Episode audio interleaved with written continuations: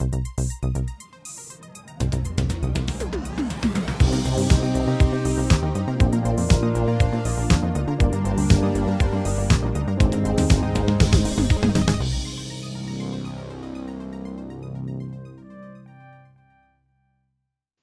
und herzlich willkommen zu der Episode 170 vom Outcast. Äh, heute mit drei Leuten. Zwar mit mir, dem Nicola, ich habe jetzt gerade gehört, dann mit dem Marco. Salut zusammen. Und mit dem Simon. Hallo zusammen. Und mit mir. Hoi, Nicola. Äh, äh, wir haben es ein bisschen verbockt mit der äh, Episode, äh, im Sinne von, wir hätten sie eigentlich eine Woche später sollen machen, weil wir reden ja über die göttliche Ordnung im Ketchup und das ist 1971 ist das äh, ein Thema gewesen und das wäre dann schön die Folge 171 gewesen zum 50-jährigen Jubiläum. Aber ja, Ach, komm jetzt, das ist jetzt schlecht geplant. Das ist hundsmiserabel von mir. Hier sind wir drei Männer, oder? Ja, das, das ist besser, ja. oh je. Ähm, genau, über das reden wir nachher, aber unser Hauptthema heute sind Doc-Filme. Äh, der Doc-Film ist noch ein grosses Thema, da könnte man jetzt noch ein Moment drüber schwätzen. Aber es hat so einzelne Themen, die wir uns rausgesucht haben, beziehungsweise wo vor allem sich der Simon ausdenkt hat. Der Simon ist da unsere Ideenmaschine, wie schon letzte Woche. Und ähm, äh, okay, ja. Ja, mit dem Reisen, das ist auch so ein bisschen, die zentrale also. Fragestellung ist auch von dir gekommen. Und jetzt da habe ich einfach deine Fragen abgeschrieben. halt so gewisse, eben gewisse Fragen wie, was darf ein Doc-Film, was darf er nicht, äh, was gilt als Doc-Film, was nicht, wie viel darf man so ein bisschen äh, dran rumschnibbeln an der Dramaturgie. Und äh, ja, so in die Thematik und eben nachher machen wir die göttliche Ordnung im Nicolas Ketchup, wo wir äh, alle geschaut haben. Ich bin über die letzte Zeit auch schlecht im Film schauen, weil ich ein bisschen viel muss schaffen, bin ich immer am, am, ich muss mich entschuldigen, Marco, ich bin immer ein bisschen am TV-Serien schauen, weil die ein bisschen kürzer sind. Also nicht insgesamt, das, das stimmt nicht. Jetzt endlich mal The Boys angefangen zu schauen, das ist dann der Plausch. Nicht für den Das ist sicher etwas für mich, ja. Ja, ja, ja, total. Es ist wie Deadpool, aber zynisch. Aber zynisch. Ja, also das Deadpool, Deadpool, ist, ja so nicht zynisch. Deadpool ist sarkastisch. Ja, sarkastisch, ja, ja. Jetzt könnten wir noch über den, den Unterschied von sarkastisch und zynisch diskutieren, aber dann sind wir, glaube ich, ein bisschen am falschen Thema. Also The Boys ist bedeutend böser als Deadpool. Ähm, gut, aber um das geht es ja jetzt nicht sondern es geht um Dokumentarfilm. Jetzt, ich bin nicht der super Doc-Film-Spezialist, aber ihr zwei schon, sage ich jetzt einfach. Das Attribut gebe ich euch jetzt einfach. Das ist eine freundliche Unterstellung von dir. freundliche Unterstellung finde ich einen wunderbaren Begriff. Äh, genau, darum würde ich jetzt da mal schnell dich fragen, Simon, du hast ja das einmal noch aufgebracht, das Thema weil du aufgebracht bist, nein, das stimmt nicht, aber weil du, äh, ich glaube, einen Artikel gelesen hast zu irgendeinem Doc-Film, wo vor einem Moment äh, mal irgendwo in der Zeitung gekommen ist. Willst du da schnell erzählen? Ja, also ich muss vielleicht noch ein bisschen weiter zurückgreifen. Also die Idee, für, dass man das mal diskutieren könnte, ist mir eigentlich schon gekommen, nachdem ich den Oscar, damalige Oscar-nominierte Film ähm, Honeyland geschaut habe. Ähm, da haben wir, ich glaube, auch schon mal da im äh, Outcast diskutiert. Äh, jedenfalls ist es mhm. jetzt der, der, so, also eigentlich ein Doc-Film, also der hat Etikett Doc-Film, aber einfach so eine wunderschöne Dramaturgie hat, wo man irgendwie dann so ein bisschen sich anfängt zu grübeln. Ja, aber Moment mal kann jetzt das wirklich alles einfach nur Doc sein oder ist da auch noch so ein bisschen geskriptet hinten dran? Und dann eben einfach, ja, äh, ausgehend von dem, ja, was, was ist dann eigentlich noch zulässig in einem Doc-Film, was dürfen wir und was, was, was ist dann einfach too much und hat dann eigentlich das, so ein bisschen das, das Authentische ähm, verliert das sozusagen. Und dann äh, der Artikel, wo du, am Tag, wo du angesprochen hast, das ist jetzt vor ein paar ähm, Wochen gewesen. Jetzt bin ich natürlich wieder super vorbereitet und weiß nicht, wie der Film geheißen hat. Ich tue es nachher noch recherchieren, wenn ihr am Reden sind. Jedenfalls ist es ein Film gewesen von einer, ähm, glaube deutschen Regisseurin, wo wo ein paar Prostituierte ähm, porträtiert hat, wo da im Wohnwagen ihre Freier bedienen. Und der hat diverse Preise und Festivals und so und ist jetzt vor kurzem ausgekommen, dass das zwar beruhend auf echten äh, ähm, Personen ist schon und sie hat offenbar auch mega lange dafür recherchiert und alles, aber äh, die, die Szenen sind eigentlich, glaube ich, drei von vier Hauptdar oder ha Protagonistinnen sind äh, professionelle Schauspielerinnen gewesen, die die Szene sozusagen nachgespielt haben.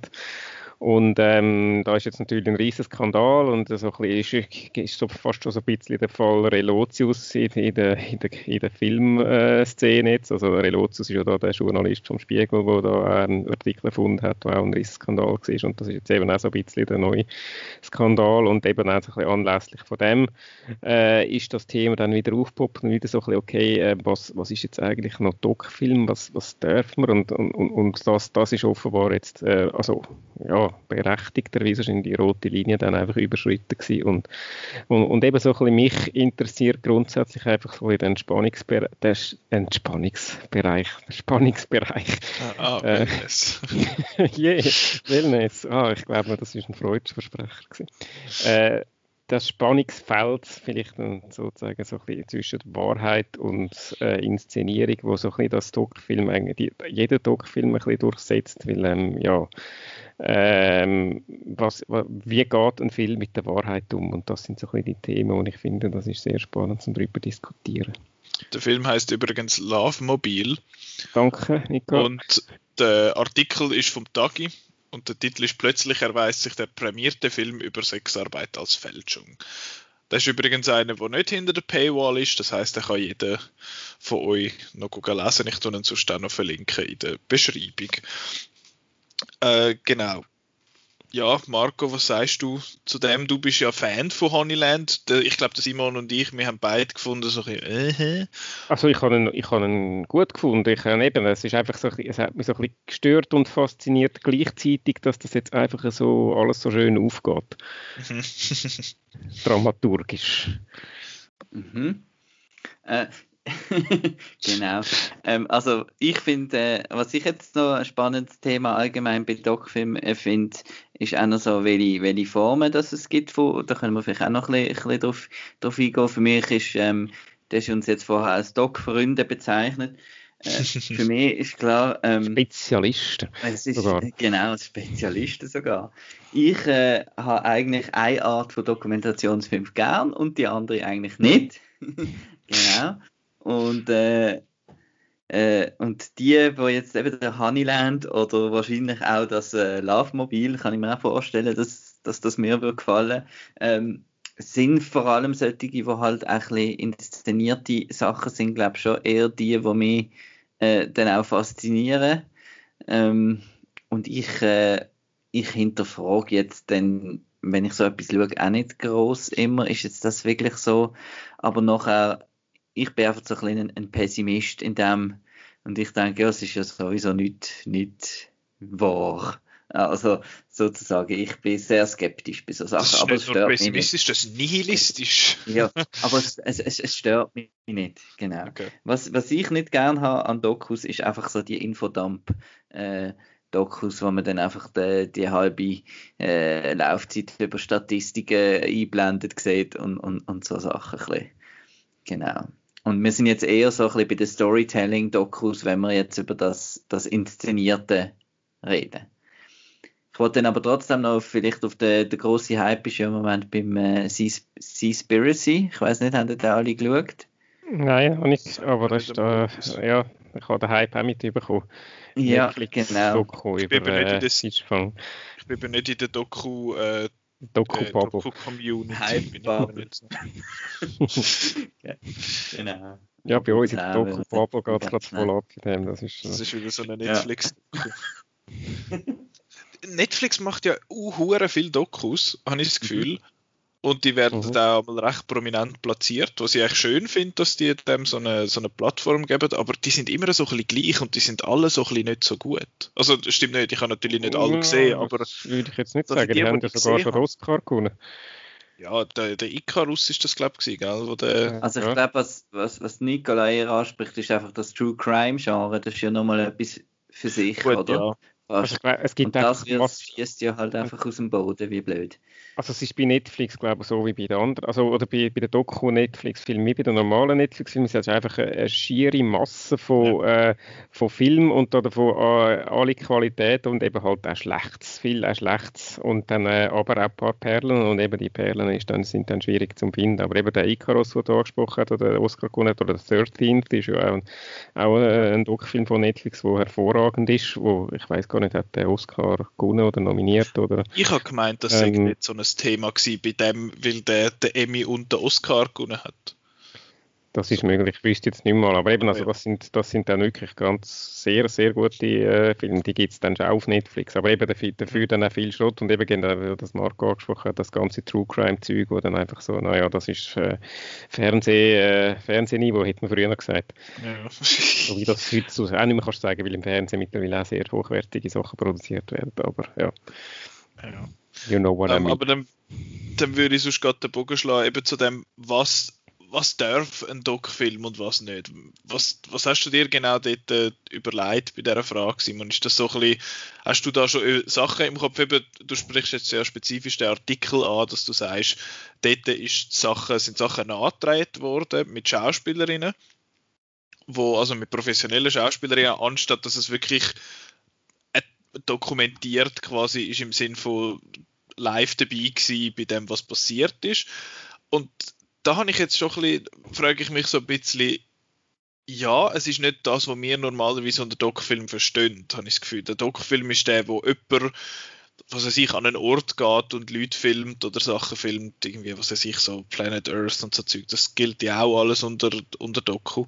Aber dann hast du eben auch die, die so bei den Leuten sind. Andererseits dokumentiert sie das Leben von diesen Leuten schon. Aber halt nachgespielt. Ja, also bei dem Film ist konkret einfach das Problem dass sie das nicht gekennzeichnet hat. Sie hat nicht gesagt, äh, diese Szenen sind nachgespielt. Ich glaube, wenn, wenn sie das gemacht hätte, dann hätte, würde, es, würde das niemand kratzen. Und es ging vielleicht sogar noch, das kann ich jetzt nicht beurteilen, in den Filmen gesehen, aber vielleicht ging es sogar noch als so eine Art Doku durch. Weil eben, also das Problem fängt ja schon dort an, was ist eigentlich Doku? Und ich glaube, so, wenn man so die generellen Genre-Dinge, jetzt äh, Sex jetzt Leatherboxed oder was man sonst halt so gibt, äh, nimmt, was dort anders unter Doku geht, eben, du hast bei der Vorbereitung ja gesagt, zum Beispiel Jackass 1 bis 3 geht auch unter Doku. Ähm, und ich glaube, Dummheit. ja, ich, aber das ist, glaube ich, einfach alles, es ist, äh, es ist in dem Sinne äh, durchaus auch nachvollziehbar, es ist einfach, es ist nicht Spielfilm, ich sage nicht in dem, mit, mit einem Skript und, äh, und Schauspieler, die eine Rolle verkörpern, sondern es ist äh, äh, sozusagen Reality auf, irgend, auf irgendeinen Ort. Und äh, wenn man das so breit fasst, dann ist Jackass tatsächlich auch ein Doc-Film. Und ja, eben, dann gibt es ja ganz verschiedene ähm, Genres von Doc-Filmen. Ich meine, Michael Moore, der da, äh, wo da seine, seine Michael Moore-Filme macht. wenn wir ehrlich sind, ist das jetzt auch nicht so, also eben, das ist ja dann auch sehr viel inszeniert und ähm, da kann man, ich finde seine, zumindest die, einigen von seinen Filmen, was noch nicht so ausgelutscht war, finde ich sehr gut, aber äh, das ist auch, das ist, das ist auch nicht in dem Sinn die Wahrheit, sondern das ist eigentlich äh, PR, ein bisschen böse gesagt. Und es ist halt sehr eine selektive ist, halt ja, eine selektive Wort, aber eben dort fängt es an. Der, will, der hat eine Message und er hat äh, eine Botschaft und die wird er rüberbringen und du, du gnadenlos das ausblenden, wo, wo ihm jetzt nicht drin passt. Und da kannst du jetzt auch fragen, also ist jetzt das authentischer, als wenn du einfach eine gewisse Szene nachspielen lässt? Ich würde sagen, nein. Mhm. Ich will, ich will das überhaupt nicht Michael Moore bashen. Ich finde, das, ist, äh, der hat, das hat ja auch meine politischen äh, Ansichten durchaus auch deckt. Ich bin ja nicht da irgendwie von der anderen Seite, aber, aber nur so ein bisschen zum um das so ein bisschen ins, ins Licht zu rücken. Also das find, ich finde es dort auch so ein bisschen äh, so problematisch, wenn man von, ihm, von einem Dokumentarfilm redet, weil eigentlich ist er das nicht. Das ist, er macht Michael Moore-Film. und sie, sie sind kein Spielfilm. Also ich habe das Gefühl, die, viele Leute sind einfach ähm, Dokumentarfilm als kein Spielfilm definieren. Also alles, was irgendwie mit, eben in, der, mit der, Real, in der realen Welt sich abspielt. Gut, können wir jetzt noch mit können wir jetzt mit dem Borat kommen? Ich wollte sagen. ja, eben, also Grenzen sind flüssend. Ja, eben, aber ich meine, ist jetzt Borat, Borat ist ja technisch gesehen, ist das dann ein Mockumentary? Oder sind Mockumentaries immer über Sachen, die es gar nicht gibt? So, What We Do in the Shadows oder etwas? Das ist eine gute Frage. Ja, das Früher hat man gesagt, Borat ist einfach versteckte Kamera.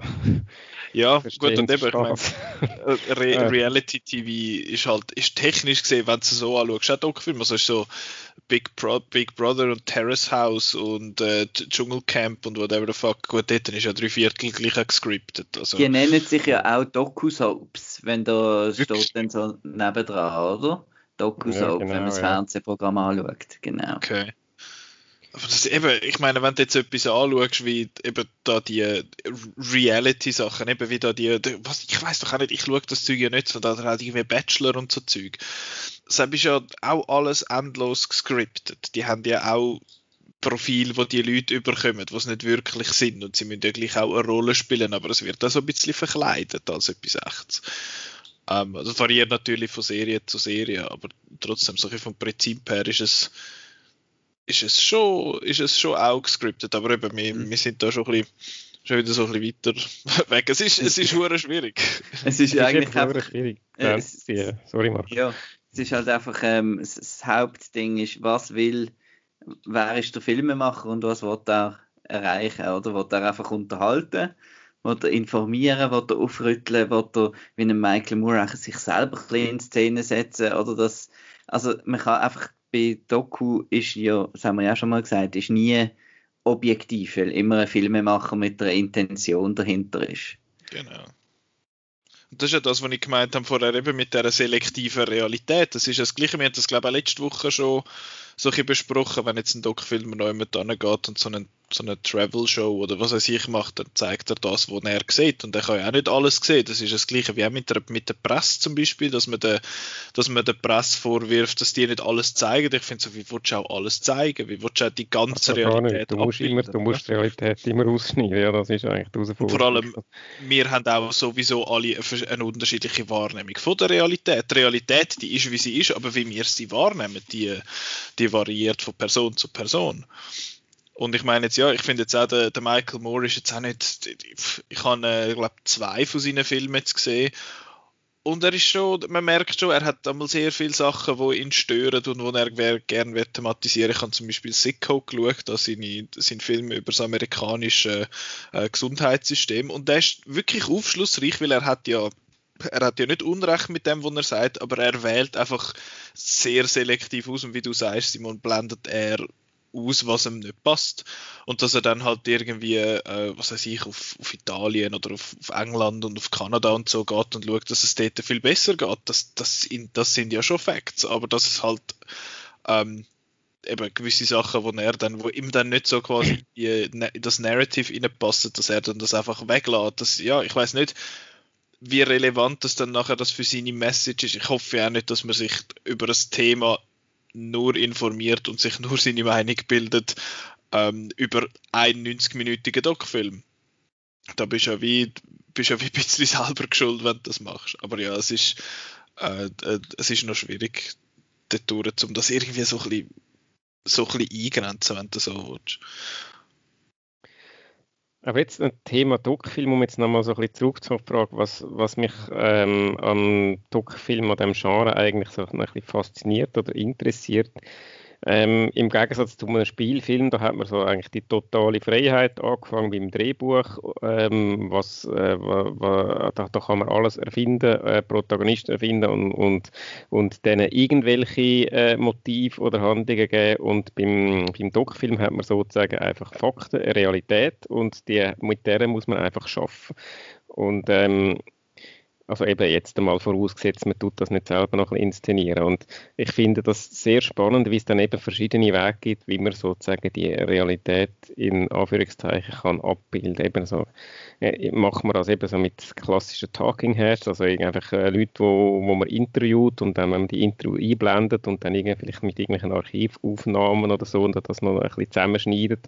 Oder tut man es eben, tut man es auch so ein bisschen halb inszenieren oder, oder, oder tut man, oder tut man Teil äh, teilweise Szenen nachspielen lassen. Das gibt es ja auch. Also jetzt, ähm, dass das deklariert ist, dann offiziell, also das sind nachgespielte Szenen und so. Und es gibt ganz viele äh, Möglichkeiten. Man kann, äh, man kann ja sogar das eben so ein bisschen, das hat der Marc vorher schon angesprochen, so ein bisschen Storytelling-mäßig machen, dass man wirklich das so ein bisschen spannend aufbaut wie ein Krimi.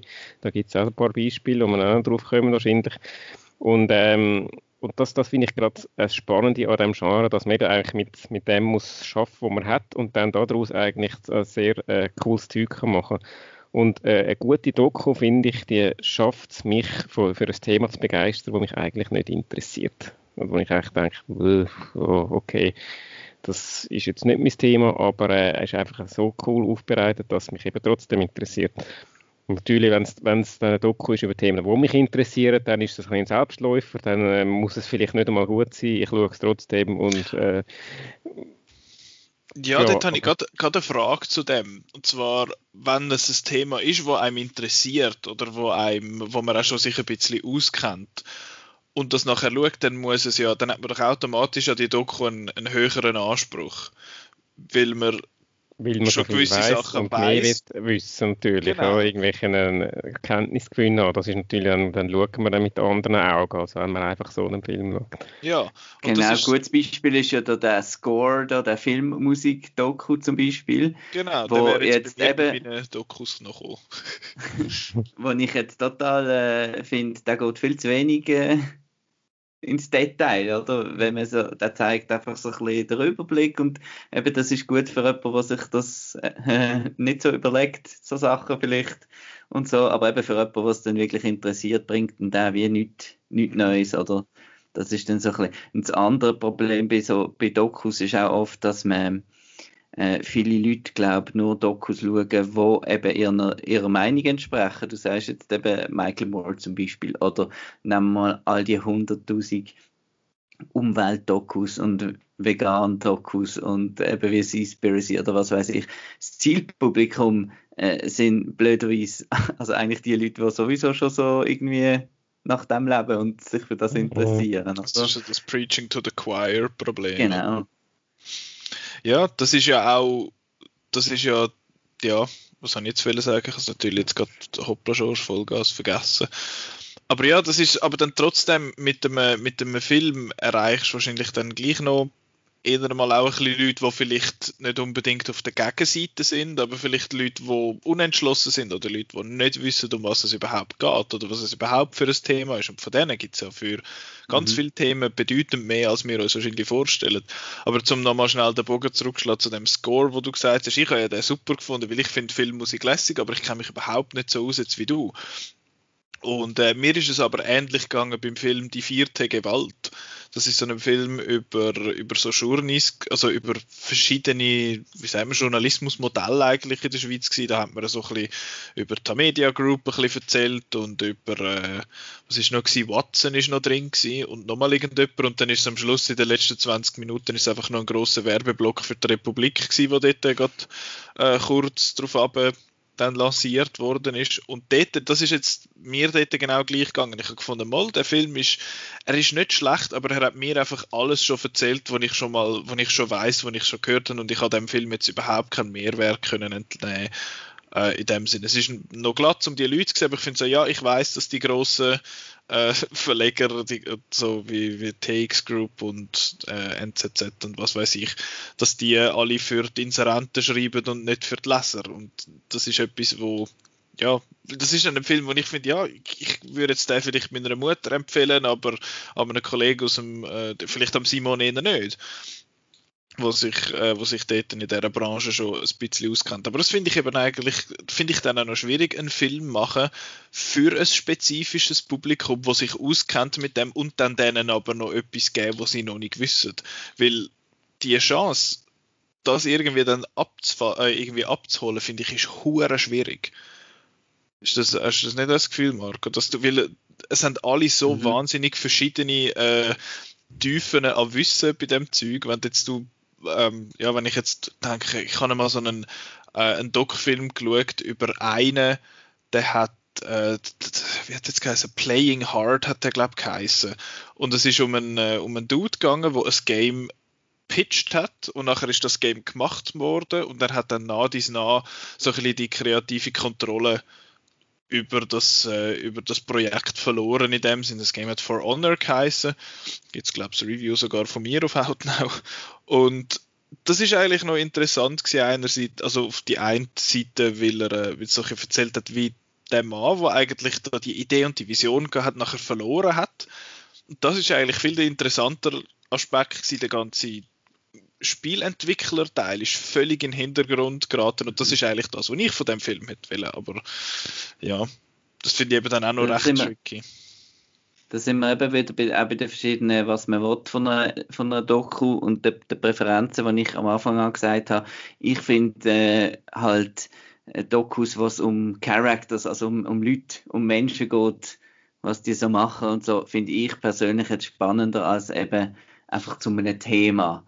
Weil du hast natürlich auch als Filmemacher, wenn du ein, ein Thema auswählst, dann kannst du dich so verlieren und Mhm. viele machen dann das auch und wenn das noch reinbringen und dann, ah, da ist noch schnell etwas, noch zwei Minuten über das Thema und so weiter. Ähm, hingegen, wenn du wirklich jemanden begleitest und quasi wie dann eben ein Spielfilm, dem sie einen Abschnitt von dem seinem Leben oder dieser Personengruppe ihrem Leben zeigst, dann ist das einfach spannend schon mal. Mhm. Und elegant ist, wenn du dann gute- eben das gute Thema, wenn du dann vielleicht das Thema oder Anhand von- genau. aufhängen, sozusagen. Ja. Aber, ähm, es ist ja eigentlich eben, Menschen als Protagonisten funktionieren eigentlich einfach äh, besser. Das ist ja, das Mhm. kennen wir als äh, Journalisten soweit äh, auch. Äh, Es, du, du kannst einfach, äh, du kannst eine Geschichte besser erzählen, wenn die an einem per Mensch aufhängt, wo man, wo man kann irgendwie mitfühlen, wo man, wo man, wo man kennenlernen. Und das ist halt bei einem, bei einem Doc-Film häufig auch so eben, ich, eben gerade die, wenn es zu, zu viel Information ist und dann, das gibt so Doc-Filme, wo du einfach irgendwann mal abhängst.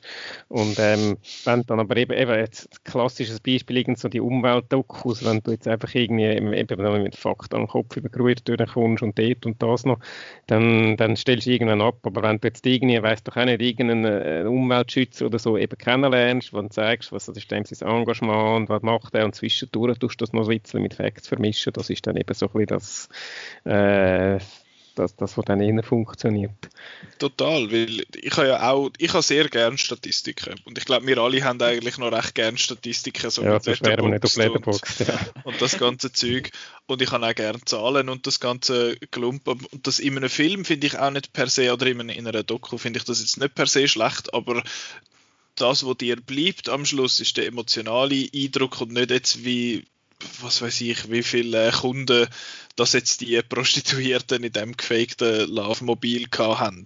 Also in der, in der gestellten Doku. Du, du willst mit diesen mit diesen Leuten mitfiebern in dem Sinn. Du willst äh, äh, eine Art Beziehung über die Zeit aufbauen mit diesen Leuten. Und dort finde ich ja dann auch interessant, dass eben, wir haben es vorher schon gesagt, dass es wie so fließend übergeht nachher in den Spielfilm. Ich meine, du hast ja jenste, es gibt ja so viel äh, based on a true story Sachen, wo dann eben, ich meine, Social Network ist kein Doc-Film, aber du hast schlussendlich einen, einen ähnlichen Wert von, von so einem Film, wie wenn jetzt das irgendwie dokumentiert worden ist. Und da würde mich jetzt interessieren, wenn es, wenn es so ein Thema ist, wie jetzt zum Beispiel, eben, sagen wir beim Social Network, was, was habt ihr jetzt lieber, dass das irgendwie dokumentiert wird, dass das ein Doc-Film ist oder dass es ein Spielfilm ist? Ist ja, kann man eigentlich auch anwenden auf SketchUp mit dem, äh, mit die göttliche Ordnung. Ist jetzt das etwas, wo, wo du lieber als, als Spielfilm siehst oder wo du lieber als Doc-Film hättest? Es hat beides seinen Reiz und ähm, ich hab, es ist noch schwierig, die Frage jetzt eins zu eins zu beantworten. Also ich glaube, also mein, mein klassisches Beispiel, ich bin also ein bisschen Radsport interessiert und es äh, hat jetzt in relativ kurzer Zeitabstand hat es einerseits sowohl den Doc-Film, den Armstrong Light gegeben, wo es um Lance Armstrong seine Doping äh, die Sache gegangen ist und dann kurz vorher ist noch, später ist noch ein Programm gekommen, äh, wo eigentlich das Ganze nochmal dann Fiktion, also fiktionalisiert, also äh, wie man dann, oder wie man dann will sagen, dann einfach mit Schauspielern so aufbereitet hat. Ich habe beides gern geschaut, aber also so vom, vom reinen Informationswert her muss ich sagen, ist einfach der Doc-Film schon stärker gewesen, weil der hat dann halt wirklich, der hat einfach mehr können reinpacken, wo, wo halt der, der Armstrong leidet, also da bist halt dann irgendwie das, das ist, ist, dann vielleicht ein anderes Thema, aber die, die Based on a True Story Spielfilme, die sind dann halt irgendwie immer dann so doch ein bisschen beschränkt, weil sich dann ein bisschen an die Fakten halten, aber trotzdem noch ähm, da halt die Geschichte erzählen. Das möglich noch eine Love Story einbauen. ja, genau, ja. Also ähm, ich habe das Programm habe ich auch gelungen gefunden, von der Umsetzung her, aber jetzt einfach, wenn man wenn man jetzt mal so ein bisschen den, eben den Informationsgehalt vergleicht, muss ich sagen, dass da, da, da, da ist schon ein Unterschied. Ähm, das, das können halt nicht alle Filme vom Aaron Sorkin geschrieben sein. das ist es so, ja. Aber eben, wenn du fragst, ja, lieber, äh, based on, lieber Spielfilm oder Doc-Film, ich finde das wahnsinnig schwierig zu entscheiden. Jetzt, ähm, Man kann es wahrscheinlich auch nicht abschließend sagen. Es kommt wahrscheinlich auch total aufs kommt, Thema an. Es kommt aufs Thema davon. Und du kannst beides, du kannst beides gut machen und du kannst beides schlecht machen, würde ich sagen. Und das finde ich eben auch noch ein Faktor. Bei Doc-Filmen haben wir immer so das Gefühl, ja, ist ein Doc-Film, okay, ah ja, das ist wichtig und so. Und wenn, wenn, wenn, wenn, man, wenn man sich langweilt oder so, hat man immer das Gefühl, ja, okay, das Thema interessiert mich vielleicht zu wenig oder weiß auch nicht, ist jetzt nicht so. Aber ähm, man muss sagen, es gibt einfach einen schlechten Doc-Film. und, und, ich finde das wirklich eben, äh, wir haben es schon ein bisschen angesprochen, was uns jetzt nicht so, aber einfach, wenn es wirklich irgendwie so ein bisschen auch einfach keine Dramaturgie hat oder, oder, oder so und das einfach irgendwie wirklich langweilig ist, dann ist es einfach als Film, filmtechnisch kein guter Film. Dann ist vielleicht, gibt es ja, okay, gibt's ja auch Filme, die sagen, okay, wäre eigentlich ein relevantes, wichtiges Thema, aber der Film ist scheiße. Wichtig und, und äh, interessant. Und ich finde eben, das, das muss man auch ein bisschen auseinanderhalten und sagen, gut, äh, das Thema, das ist wichtig, das ist interessant, aber äh, der Film ist nicht gut. Das da gibt es so einfache Sachen wie, ähm, ich schaue ja da im, äh, über Outnow und so amix noch oft so kleinere Schweizer Dokus oder so Sachen. Und da gibt es so einfache Sachen wie, ähm, der Regisseur, der findet, er muss jetzt da selber ähm, oft Stimmen schwätzen. Und äh, er hat einfach einen Sprecher angestellt. Und so Sachen, oder, wo du dann einfach denkst, ja, der hat jetzt so eine Schnarchstimme, es wäre ja eigentlich interessant, oder, aber ich kann dem jetzt einfach nicht eineinhalb Stunden zuhören. ja.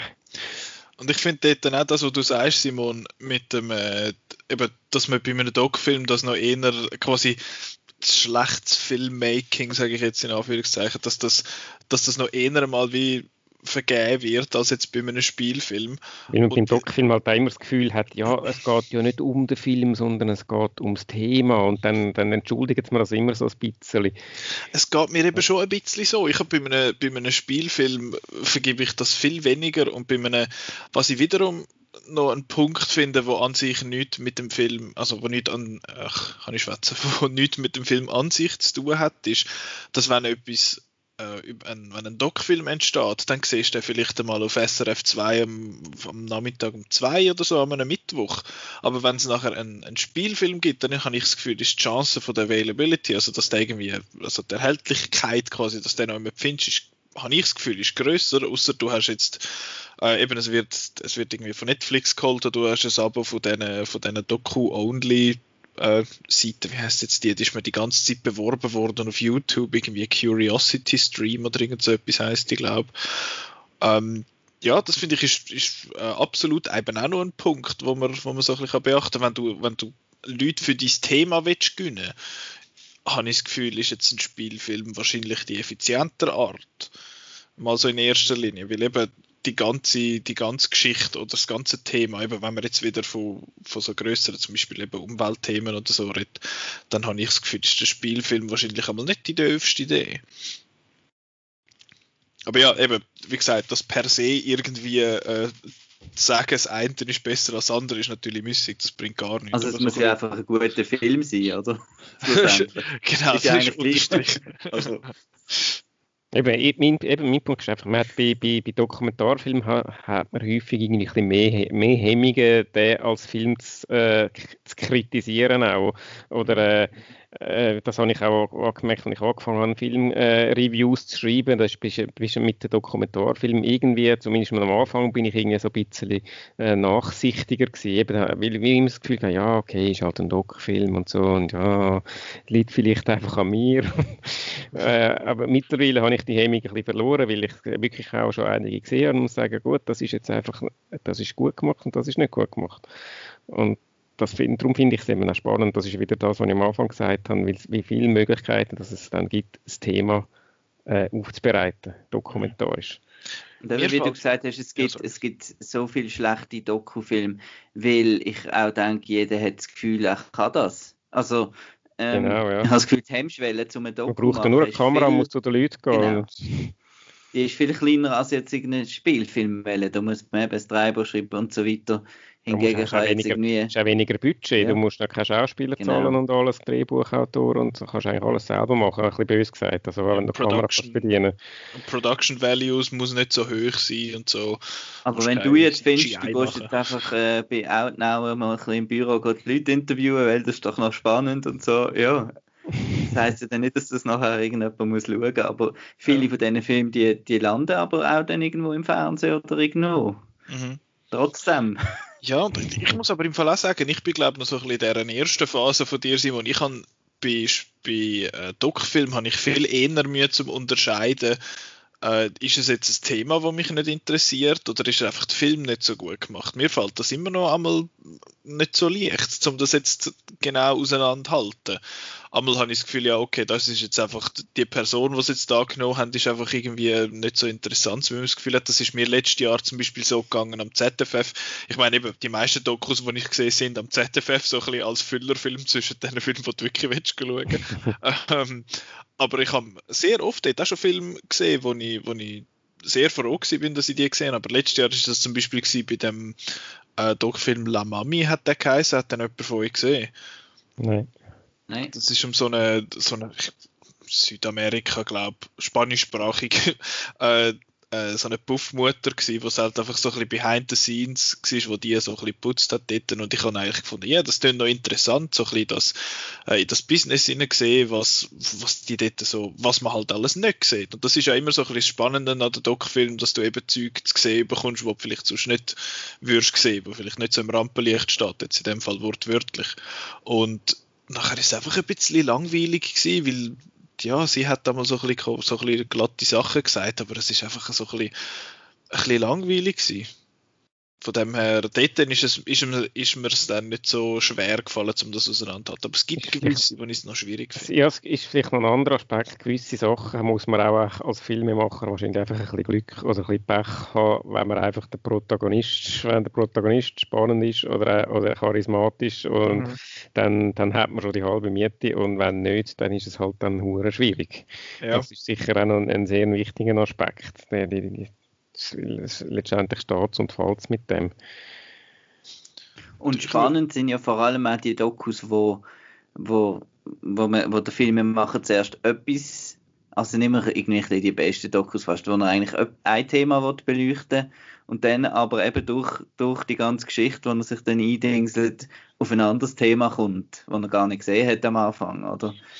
Hast du da Das ganz ist also Beispiel eine im Kopf? klassische, Das heißt, wo du jetzt gerade findest, das ist, das ist so. ICross wäre ein klassisches Beispiel, das ich vorher schon erwähnt genau, habe. mit dem. Doping.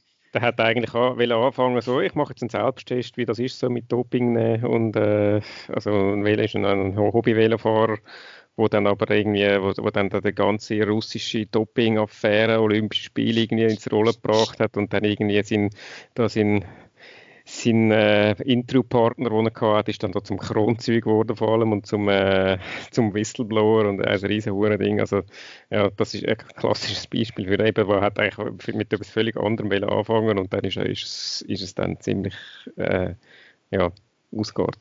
Mhm. Also im Posit also, ja, im positiven Sinne. Oder nee, also Positiv negativ, also positiv, positiv für den Film, Okay. nicht unbedingt für äh, die Welt.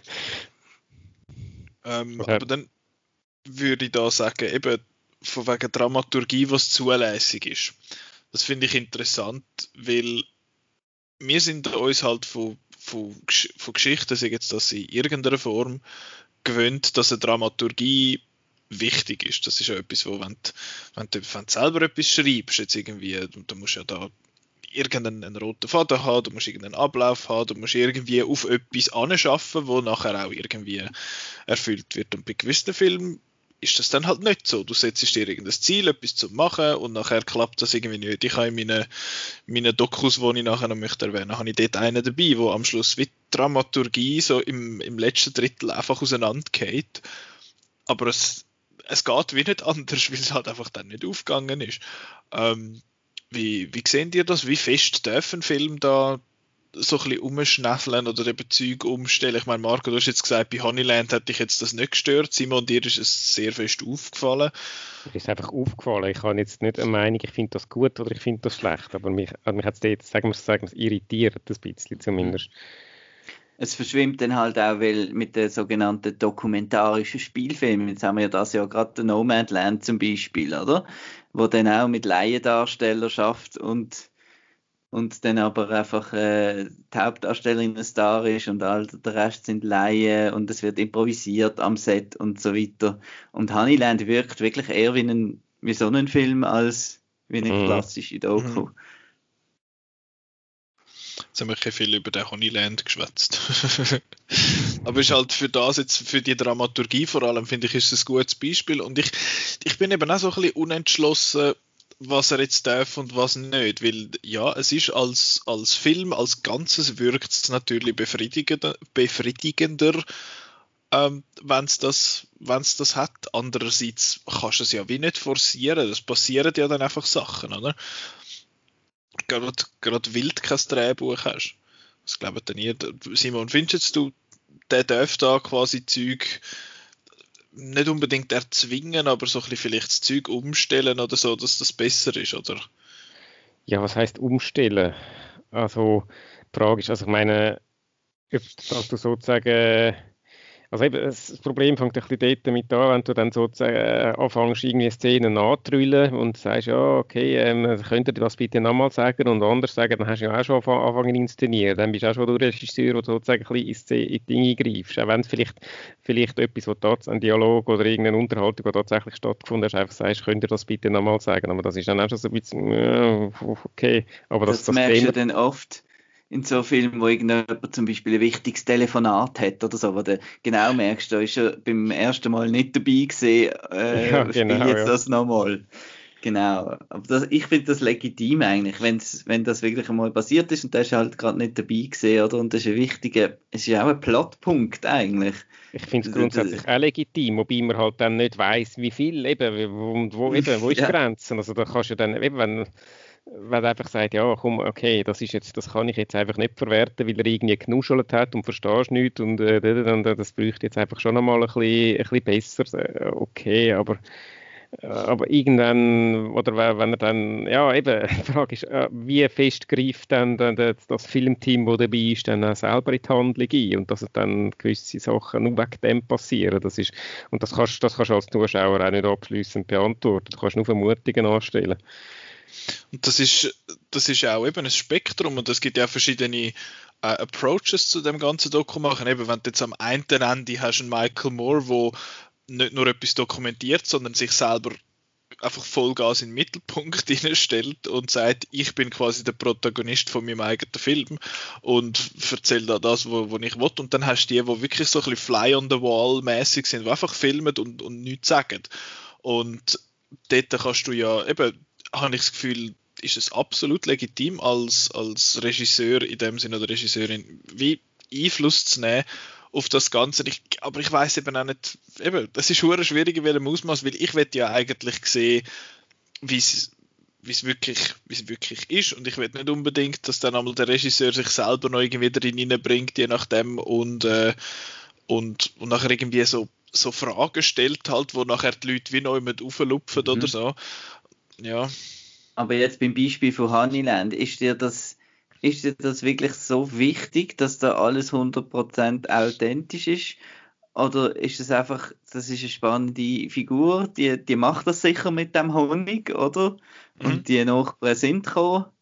Und der Rest ist halt, man kann ja auch nicht drauf gehen, auf, bei einem Doc-Film auf Chronologie zum Beispiel, bei so einem Film. Da wird etliches äh, falsch äh, falsche Reihenfolge haben, wo überhaupt nicht, eben wo rein zur Spannung Dings äh, gemacht wird. Mhm. Aber es ist halt einfach, die Figur ist einfach spannend und die ist ja echt. Also, nehmen wir jetzt mal an. Ja, genau. also. Und dann hat, lenkt das vielleicht schon fast, oder? Ich habe nicht das Gefühl, dass jetzt mich das gestört hat bei, einem, bei dem Honeyland. Ich einfach, mir hat einfach der Film sonst nicht so gefallen. Es ist mir einfach auch wie am Simon dort äh, aufgefallen. Und es ist halt etwas bei, so einem, bei, dem Doku, äh, bei dem Film spezifisch, habe ich jetzt schon das Gefühl gehabt, dass es mich dann gegen den Schluss so ein bisschen negativ prägt das Ganze, dass ich wirklich so stark das Gefühl gehabt habe, dass es inszeniert ist. Ich habe das Gefühl, wenn man das nicht so merkt, ähm, dann ist es nicht so schlimm. Aber eben, vielleicht mache ich jetzt einfach dem Film den Vorwurf, dass er mhm. Zeug inszeniert. Ich weiß ja nicht, ob er es inszeniert. Ich denke, ein ähnliches Beispiel wäre vielleicht noch, noch Catfish. Ich weiß nicht, wer das alles gesehen hat. Nö. Nein, auch nicht. Niemand? Okay. Gut.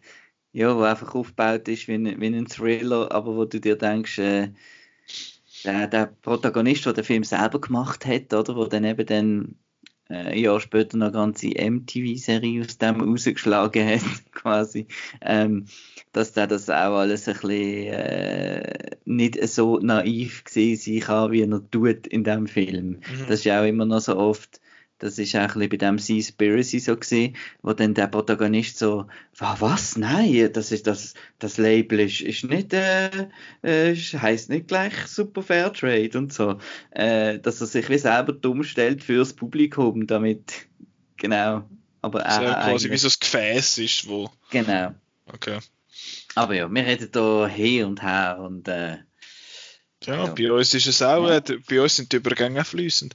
Was ich halt, es ist vielleicht jetzt nicht ein super Profi-Film, aber es gibt so einen, äh, ich schaue so einen YouTube-Channel, wo ein, ein, ein Dude, der in Japan wohnt und das halt so ein bisschen, ja, er macht teilweise so ein bisschen Kurzdokus oder halt auch ein bisschen Glatzzeug und er hat einmal ein Doku gemacht, äh, einstündige über seinen Kollegen wo in Japan wohnt, aber irgendwie also ein Japaner ist und immer halt hat, hat wegwählen von dort. Und nachher ist er mit dem äh, Woche, glaube auf London und noch ein paar Tage auf Paris und hat das dann nachher dokumentiert und dort ist halt einfach interessant. Ich finde jetzt der Film ist wahrscheinlich für euch nicht super interessant, weil ihr die Leute nicht kennt, aber ich habe es spannend gefunden, weil ich auch recht viel so Behind-the-Scenes-Zeug dann noch gehört, wo er dann eben erzählt hat, er hat gefunden, der Typ, er hat nicht wirklich ein Skript gehabt, er hat gefunden, okay, wir machen die paar Stops, aber was dazwischen passiert, keine Ahnung.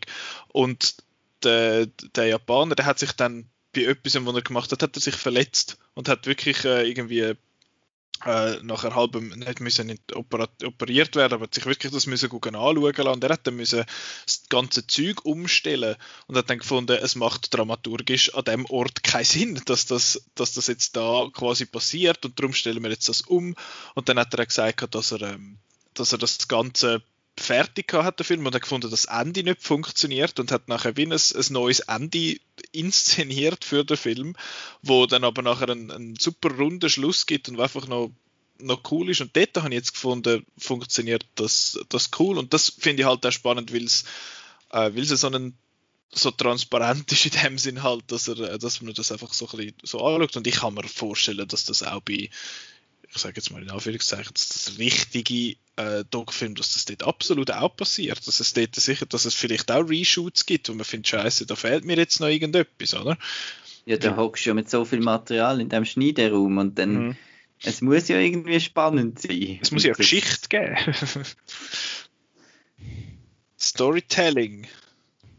Wo alle immer schnurren davon, man muss jetzt eine Geschichte erzählen. Und das ist überall immer eine Geschichte, gell Simon? Muss immer eine Geschichte sein. Natürlich. ich habe eben, ich habe eben den Simon mal gefragt, als ich einen Artikel müssen schreiben und dann hat es geheißen, ja, musst du eine Geschichte daraus machen. Ich finde, was heisst das? was, was eine Geschichte, Mann? Fuck you. Oh je. Ähm, aber habt ihr noch irgendetwas spezifisch zum Thema Doc-Film, was ihr möchtet sagen? Oder sollen wir zu unseren Doc-Film gehen und vielleicht kommt uns dort noch etwas in den Sinn? Ich würde sagen, gehen wir mal zu unserem Doc-Film, dann kommt da sicher dann anhand von denen noch der ein oder andere Aspekt in den Film. So, jetzt ist mein Mikrofon gerade verrutscht. Ich hoffe, es hat nicht zu laut grusig getönt. Gut hörbar. Äh, ja, wir haben alle, glaube gefunden, wir haben, glaube alle Film und das ist eigentlich einmal die Aufgabenstellung gewesen, wir machen drei, weil drei ist so eine schöne Zahl. Mhm. Und ich glaube, ihr beide vor allem haben so ein bisschen vielleicht ein bisschen größere Auswahlen getroffen? Oder wie, äh, wie, wie haben ihr das gehandhabt? Simon? Wir haben das gehandhabt. Ähm, ich habe da eine Liste, also eben wieder, wir sind wieder mal auf Letterboxd. Wie so mhm. oft mal schauen, okay, was habe ich für Film gesehen und dann einen Filter nach Dokumentarfilm und dann kann man sie auch noch praktischerweise auch noch nach der eigenen Bewertung filtern und dann hat man eigentlich da schon mal eine grosse Liste von Filmen, von Doc-Filmen, wo, wo man cool gefunden hat und dann denkst du, ah ja, der ist ja auch noch gewesen und oh, der wäre auch noch spannend zum drüber reden und ah, der genau, den habe ich auch noch mal gesehen. Und äh, ja, anhand von dieser Liste habe ich jetzt doch ein paar Oscar, wo ich eigentlich gerne kurz zwei, drei Worte darüber verlieren und ähm, ja, nicht alle, sonst wird es dann vielleicht ein bisschen lang, aber ähm, ja. Also, fangst du doch gerade an am besten. Muss ich gerade anfangen. Also ich fange mal mit einem an, der ist jetzt genau ein Beispiel davon, davon, wo ich gesagt habe, ein Thema, das mich eigentlich nicht interessiert, wo er aber so spannend aufbereitet hat, dass mich eben doch interessiert hat. Und das Thema ist Jodeln. okay, okay, ich interessiere mich. Kann ich auch schon über den geredet? Ich ja. glaube, du hast ja schon mal erwähnt, dass du den mal total zufällig neu mit. Ja, der Berlinale ist das gewesen. Also Heimatklänge heißt der Film übrigens. Das ist vom Schweizer Regisseur namens Stefan Schweitert. Und ähm, ja, okay, ja, wenn ich schon darüber geredet habe, könnte ich jetzt eigentlich könnte ich sagen, ja, blendest mich von damals ein. Aber egal. Ähm, es geht ums Thema Jodeln und äh, der porträtiert drei äh, so ein bisschen Jodler, die aber eben aus dem Jodeln etwas Neues machen und das so ein bisschen weiterentwickelt und zusammen so ein bisschen mit anderen Musikstilen äh, ver, äh, verquirlt und so äh, dann und, und auch so ein bisschen experimentiert und ich habe das wahnsinnig spannend gefunden zum Schauen und äh, ziemlich begeistert gewesen, was die eigentlich aus dem äh, ein bisschen angestaubten Schweizer traditionalisch traditionellen äh, Szenenkutteli-Image äh, eigentlich alles geschafft haben zu machen und eigentlich auch mal zeigen, was das als gesangstechnisch eigentlich äh, ja, was, was, was, was, was aus dem, aus dem Jodel eigentlich kannst rausholen Und ähm, ja, also ähm, ich bin eben, wie gesagt, ich hatte damals an der Berlinale gesehen, das ist schon ein Weile her, äh, 07 oder so, glaube ich. Yes. Aber ähm, ja, ich bin alt. Und ähm, ja, äh, ein sehr äh, toller Film, eben auch ein Schweizer äh, Doc-Film. das ist auch so ein bisschen, wenn mich jemand fragt, ja, was gibt es denn für gute Schweizer Doc-Filme, dann sage ich Heimatklänge, muss schauen.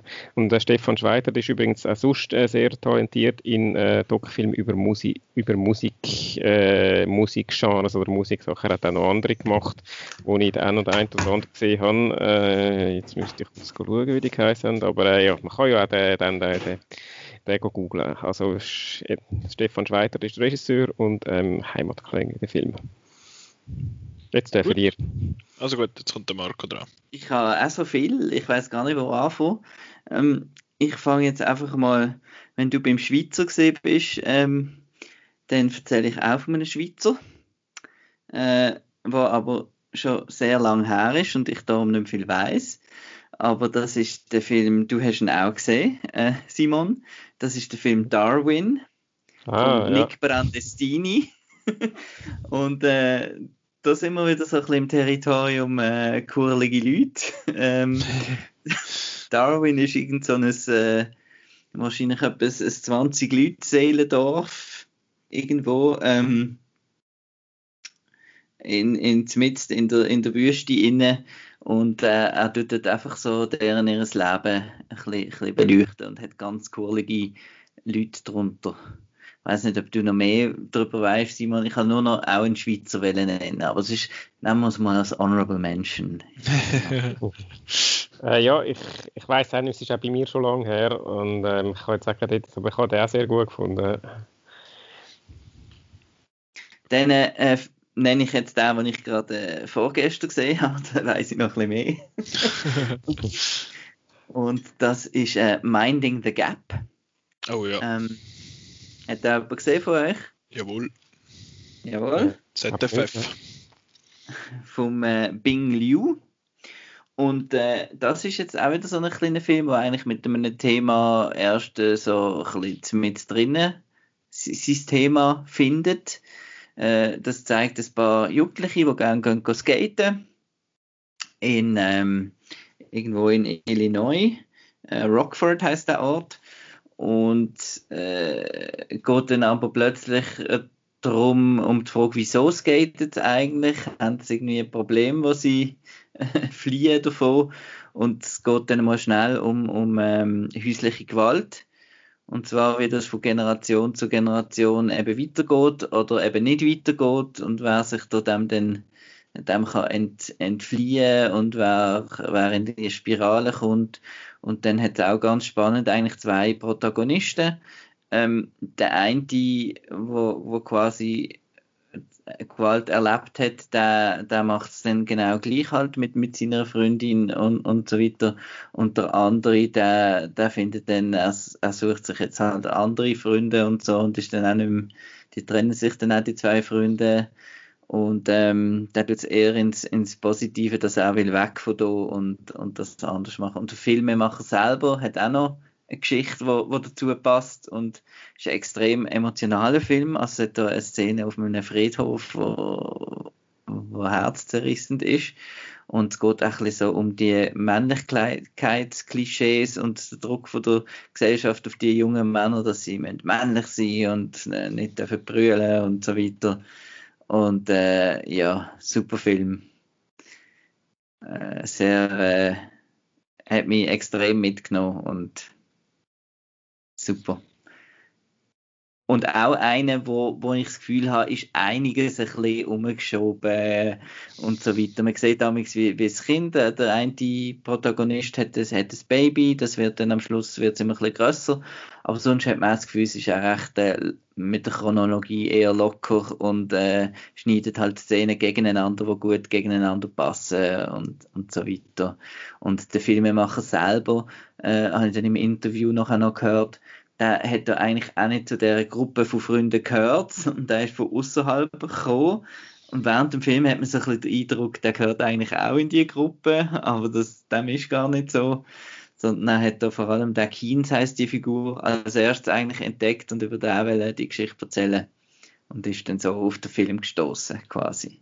Mhm. Ja, das hat er im äh, QA im ZFF gesagt. Der Regisseur, der Binger ist ja mega jung. Der ist ja. irgendwie, also mega jung halt vor allem für so einen Film machen, ist der, glaube ist er auch nominiert gewesen, nachher noch für den Oscar für den Film, bin mhm. ich nicht mehr sicher. Nein, und er hat dann eben auch gesagt, er sei wie zu dieser Gruppe gestoßen und hat die nachher begleitet, aber er hat auch unendlich viel Footage gehabt von dem ganzen Zeug. Und er hat dann aus dem quasi wie so einen Film dann zusammengeschnitten. Und ich, ich habe es dort dann eben ein bisschen nur ja, mich hat es ein bisschen gestört, dass er sich selber dort dann noch drin reingebracht hat, weil es hat so ein bisschen, es ist so ein bisschen jarring gewesen, habe ich gefunden. Es hat einfach irgendwie, ja, ich weiß auch nicht, es hat so ein bisschen reingestopft gewirkt. Also, reingestopft ist ein falscher Begriff, aber es ist so, äh, oh, ich kann jetzt auch noch etwas sagen. Und das ist eigentlich mehr oder weniger nur das eine Interview mit seiner Mutter, mhm. wo, wo drin ist. Und ich habe einfach irgendwie gefunden, dass, ja, das hat irgendwie noch so halb reingepasst für mich. Aber äh, ist, ist ein guter Film, ist ein guter Film, kann man, kann man schauen. Ich bin jetzt nicht so begeistert wie du, ähm, aber ich habe vor allem auch im Vornherein einfach dort den Bass gehört, weil ich fand, oh mein Gott, das ist so, so großartig und so. Und, das, und, das ist ja ja, habe ich jetzt nicht so gefunden. Du bist ja schon, du bist wahrscheinlich schon, vielleicht schon ein bisschen distanzierter jetzt vom ganzen Hype, aber ja. Ähm, dann übernehme ich sonst einmal und sag, empfehle genau den, wo jetzt zum Beispiel der Marco so ein bisschen mäßig gefunden hat, und zwar Score, a Film Music Documentary. Äh, ja, es ist eigentlich alles, was im Titel vorkommt, ist das, was du nachher überkommst. Es ist, eben, es ist, äh, wie der Marco gesagt hat, es ist recht breit gestreut. Es geht auf verschiedene äh, Komponisten, um was die so ein bisschen gemacht haben. Und ich finde vor allem so ein bisschen als, eben so ein bisschen Rundumschlag in dem Sinne, in dem, in dem Dings ist es eigentlich recht interessant und, und aufschlussreich. Und ja, inspiriert habe ich das Gefühl, um so ein sich dann mehr damit auseinanderzusetzen. Jetzt nicht als ultimatives Lehrmittel, aber als, als ersten Einstieg finde ich, ist das wirklich super. Und man kann den auch schauen, ähm, auf Kino on Demand gibt es den bei uns zum, zum Mieten unter anderem.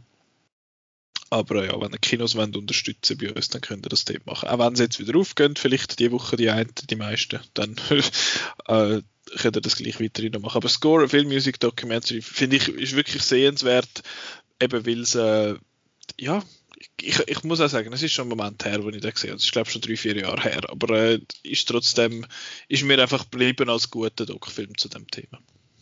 Genau. Timon? Dann mache ich mal mit dem nächsten weiter. Äh, der Film hat äh, auf dem Poster ein Füdli, ist darum äh, nur schon wegen dem mal ein Eyecatcher.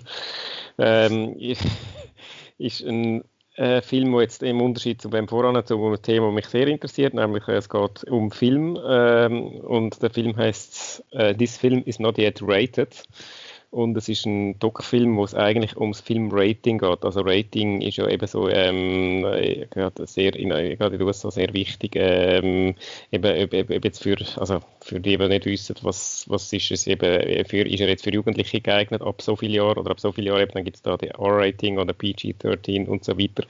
Und der schaut ein bisschen dahinter, wer eigentlich, wer eigentlich die Leute sind, die da überhaupt rated, äh, die, die Filme, die da entscheiden, wie jetzt, dass jetzt der für ein Rating überkommt und äh, wie das so läuft. Und er hat entdeckt ziemlich viele äh, Sachen, die äh, noch, noch recht, äh, ja, interessant sind, um das jetzt mal vorsichtig zu sagen. Zum Beispiel, dass irgendwie äh, ein großer Teil von denen, wo, de, wo das eigentlich entscheiden, selber gar keine Kinder haben.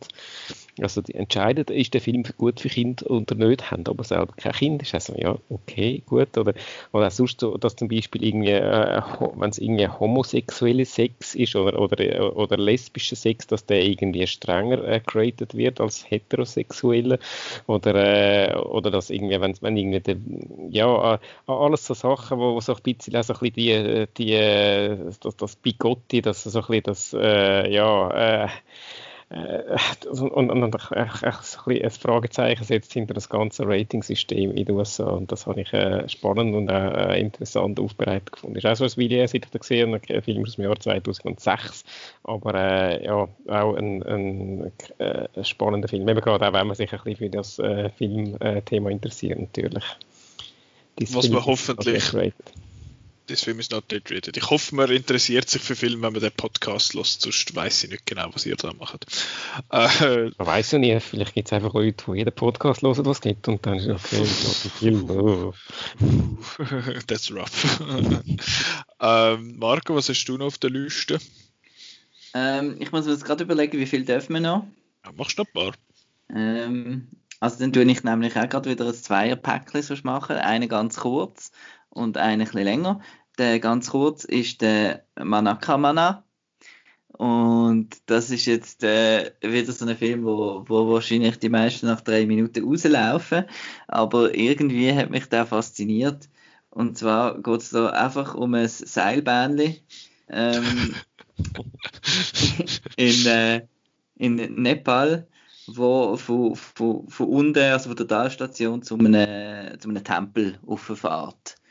Und, äh, ich bin, ich bin selber Und wir sehen einfach, den, der hat einfach eine Kamera ins, oder sie, ähm, muss schnell schauen, Stephanie Spray und Paco Veles ähm, ah, haben Regie geführt.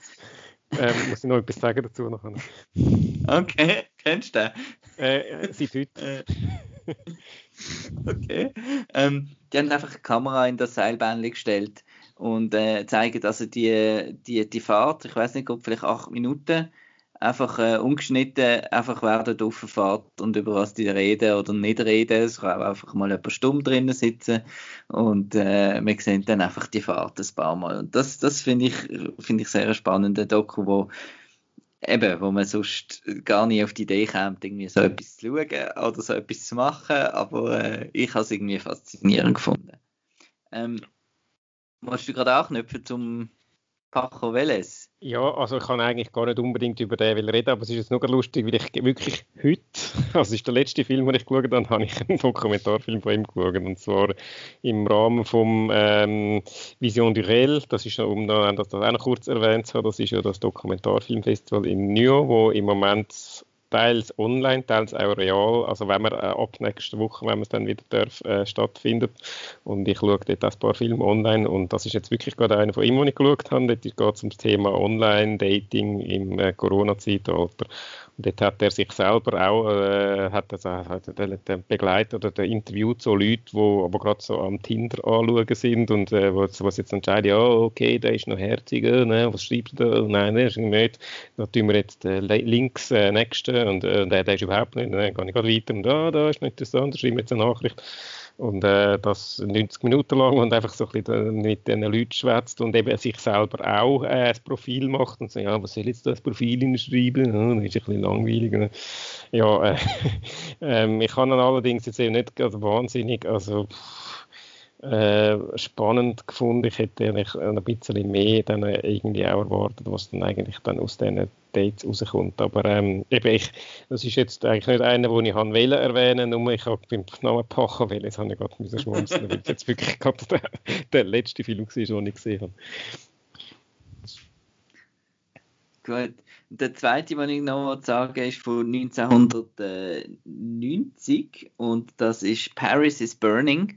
Das ist also einer der eher bekannteren Dokus, wo du vorher beim Jodeln bist mit Themen, wo du denkst, ja gut, geht es hier um, ähm, um Gay Ballroom ähm, Veranstaltungen in den 80er Jahren in äh, New York, wo sich also so die, die verrücktesten Drag Queens und Kings in den tollsten Kostümen treffen und tanzen und Spaß miteinander haben.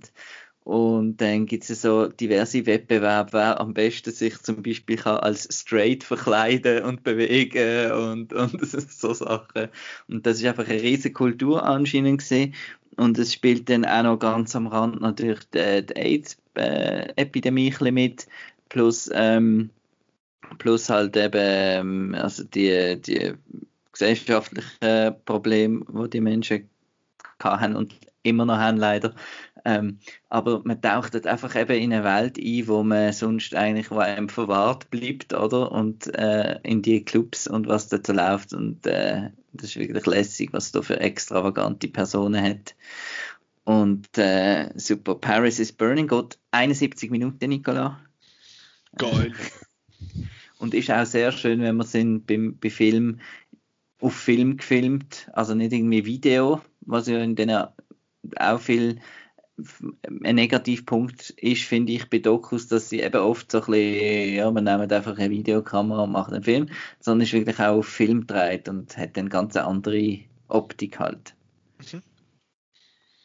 Dann mache ich jetzt auch noch schnell einen kleinen Beschiss, und zwar mit drei Filmen, die ich schnell zusammennehme wo, wo ihr solltet auf eure Watchlist nehmen, die weil das sind fast alles Filme, die glaube ich noch nicht draussen sind, aber ich wir sind ja fancy Leute da, darum haben wir das schon gesehen. Einerseits ist das The Brain, der kommt im August ins Kino, der ist an der Solothurner Filmtag gelaufen, da geht es um verschiedene, ich glaube auch schon erzählt darüber, äh, wo es um den Solothurner Filmtag gegangen ist. Eben, da geht es um verschiedene so Neurologen, die unterschiedliche Sachen mit Hirni machen, Hirni untersuchen, mit KI und so. Und da finde ich recht interessant und aufschlussreich noch für das Thema. Dann eine ganz etwas anderes ist eine, die am ZFF gelaufen ist, wo ich nicht weiß, ob der mal noch irgendwann wie rauskommt. Und zwar ist das 80.000 Schnitzel, was einfach ein großartiger Name ist. Und äh, ich habe 80.000 Schnitzel und so eine sehr herzerwärmende Geschichte erwartet, wo dann aber überhaupt nicht gekommen ist. Es ist recht eine dramatische, also es ist recht eine, eine traurige Geschichte eigentlich. Aber da geht es um eine, eine Frau, wo das filmt, sie ist Regisseurin und Filmemacherin halt und sie dokumentiert eigentlich vor allem die Arbeit von ihrer Schwester, wo der Hof von ihrer Großmutter übernommen hat oder übernehmen will, weil die Großmutter allein wohnt und dort den Hof quasi schmeißt, aber selber irgendwie kaum, kaum noch laufen und so. Und das ist einerseits finde ich noch schön, weil es halt wirklich wie so ein Familienfilm ist, wo aber so ein bisschen rausgetragen wird, was ich noch recht einzigartig finde. So. Und andererseits hat es wirklich einfach auch so Storybeats drin, wo du findest, okay, das haben sie definitiv nicht geplant. Und wenn es plant, äh, und wenn es in einem Spielfilm gekommen wäre, dann wäre es so ein bisschen, oh, jetzt haben sie aber da noch ein bisschen müssen, äh, noch ein irgendein Ereignis braucht oder so das habe ich, habe ich wirklich auch noch cool gefunden. Mir hat der wirklich gut gefallen. Und der dritte von denen, das ist einer, wo äh, der Chris sehr fest Fan ist davon, das ist The Sparks Brothers. Ich weiß nicht, der kommt wahrscheinlich bei uns nicht ins Kino, so wenn ich mir das könnte vorstellen. Ähm, das ist ein Dokumentar, äh, äh ein Doku über Sparks. Das ist eine Band, wo es glaube ich irgendwie, was ist es jetzt gewesen? Glaube seit den 70er oder 60er sogar äh, gibt wo die zwei Brüder, die machen einfach Musik seit Ewigkeit und haben, all, haben die ganze Zeit äh, ihre Genres gewechselt und sind immer so ein bisschen Rebellen in der Musikindustrie. Und das ist inszeniert von Edgar Wright, der zum ersten Mal ein Doku macht. Und ist halt einfach wahnsinnig so ein bisschen, eben, wie man es von Edgar Wright kennt, sehr, äh, sehr rasant inszeniert, sage ich jetzt einmal, und halt auch einfach lustig, weil er Leute äh, dazu holt und nachher irgendwelche glatten Sachen in die Buchbinden hineinschreibt und so. Und einfach ein total unterhaltsamer, wirklich lässiger Film, wo man, äh, wo man sollte wo man sich anschauen sollte, wenn er dann irgendwo sichtbar ist. Genau. Uh, The Brain, 80.000 Schnitzel und Sparks, The Sparks Brothers. Die, die mal noch rauskommen das Jahr vielleicht, maybe, who knows. Simon. Ja, ich mache vielleicht auch noch äh, zum Schluss noch eine kleine Doppelnennung. dann habe ich am Schluss 4 statt 3. Der eine okay. ist so ein äh, Klassiker des Dokumentarfilms, der ist aus dem Jahr 1988 und ich habe den damals in der Schule gesehen. Ähm, also das ist im Rahmen von so einer Filmprojektwoche gewesen. und es ist eigentlich so ein bisschen, voran habe ich Dokumentarfilm wirklich so ein bisschen, das ist für mich so ein bisschen angestaubt, eben was man sonst so in der Schule gesehen hat, eben so ein bisschen ja, trocken, irgendwie ein bisschen langweilig gewesen. und das ist so ein Film gewesen, der mir eigentlich mal gezeigt hat, was ein Dokumentarfilm eben auch kann. Der Film heißt Thin Blue Line, also nicht The Thin Red Line, sondern Thin Blue Line. Äh, ist von Earl Morris. Earl Morris ist ein Koryphäe im Dokumentarfilm, der glaube ich auch schon diverse Oscars gewonnen hat. Wahrscheinlich sogar auch für den, da müsst ihr jetzt noch kurz nachschauen. Aber äh, also das, das ist der, der Doc-Film, die Doc-Film-Legende von den USA, glaube ich, mehr oder weniger. Und ähm, dort geht es eigentlich um, um einen Mordfall, wo, ähm, wo äh, jemand angeklagt ist und ähm, der Film hat einiges bewegt, weil an, dank dem Film ist dann eigentlich ein Justizirrtum aufgeflogen, also dass eigentlich die falsche Person im, äh, in der Todeszelle gesessen ist und man hat dann sie, die können rehabilitieren. Und das Spannende an dem Film ist, vor, ist, ist eigentlich er ist wirklich so ein bisschen aufgebaut wie ein Krimi, also hat eigentlich ein mit dem gespielt, dass man als Zuschauer am Anfang noch nicht gewusst hat, auf was das rausläuft. Und er hat auch, äh, ist jetzt genau so ein Beispiel von äh, einem Film, wo, wo mit nachgestellten Szenen schafft. Und ich glaube, der Earl Morris ist auch einer der ersten gewesen, der das gemacht hat in seinen Doc-Filmen, also dann eine Szene nachspielen gehen.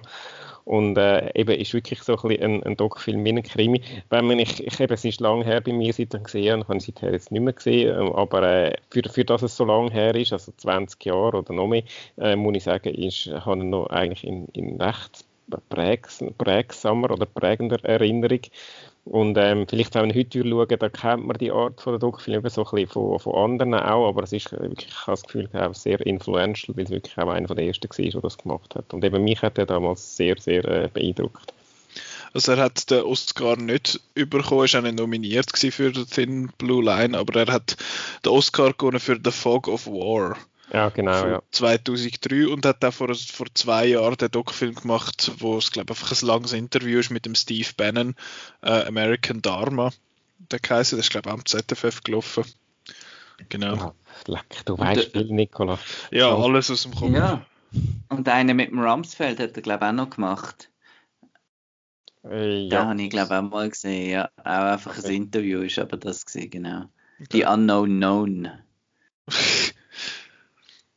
Ist das einer von deinen Filmen, Marc? Ah oh nein, der Simon hat ja noch einen zweiten. Also der zweite ist eigentlich yes. auch nur kurz Honorable Mention, einfach, dass wir den kurz erwähnt haben. Das heißt, wir haben den eigentlich schon kurz erwähnt und ich erwähne nochmal kurz, ist das 13 also äh, geschrieben ist das 13TH.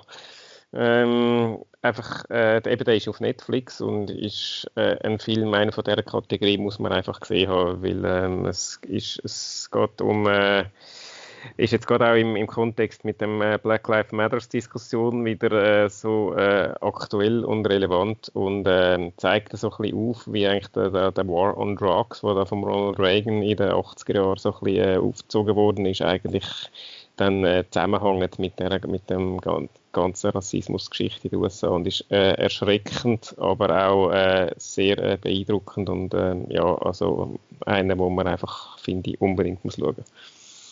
Darum habe ich den auch noch kurz erwähnt. So War on Drugs ist 70er und Nixon gewesen, glaube ich. Ja, Entschuldigung, also, ja, ja, es hat schon bei den 70er angefangen, Entschuldigung. Und Reagan hat das dann einfach noch weiter ähm, verfolgt. Die haben halt alles... Oder wilde. Ja. Der Begriff wurde 1972 von Präsident Nixon geprägt. Also. Ah ja, aber ja, das ist, das ist so ein bisschen die Thematik. Und eben 13 ist ja in Anspielung, also ist nicht in Anspielung, ist ja 13 Amendment quasi, der, der 13. Zusatzartikel von der US-Verfassung. Genau. So much knowledge. Äh, ja, Marco? Ich sage noch eine, genau, es wird langsam spät. Ähm, und das wäre der American Anarchist. Das ist auch wieder ein neuerer von 2016. Eventuell der Nicola nickt, ich weiß nicht, ob er den auch, auch gesehen hat. Ähm, und da geht es um den Autor, von, wo das Anarchist Cookbook geschrieben hat. Das ist so ein Buch gewesen, wo, wo so erklärt hat, wie man selber Bomben äh, bastelt daheim, so die Pipe Bombs und so weiter.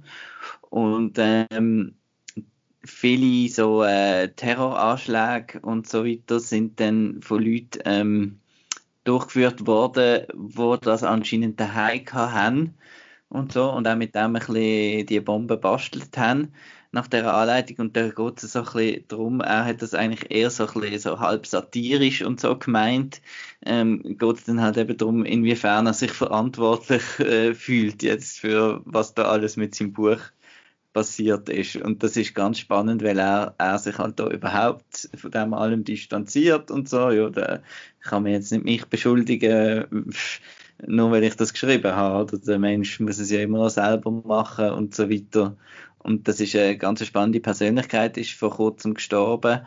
Und äh, ist, ist recht lustig. Eben, also lustig ist zum Teil lustig, er ist eine witzige, witzige Persönlichkeit und dann aber auch eben wirft viele Fragen auf, regt zum Nachdenken an, eben wie, welche Verantwortung ist eigentlich in, in so jemandem überhaupt. Das ist wie die ganze äh, Frage, die oft äh, bei anderen Sachen, wenn man es jetzt irgendwie auf die Videospiele oder was weiß ich, äh, wenn man da... Killerspiele.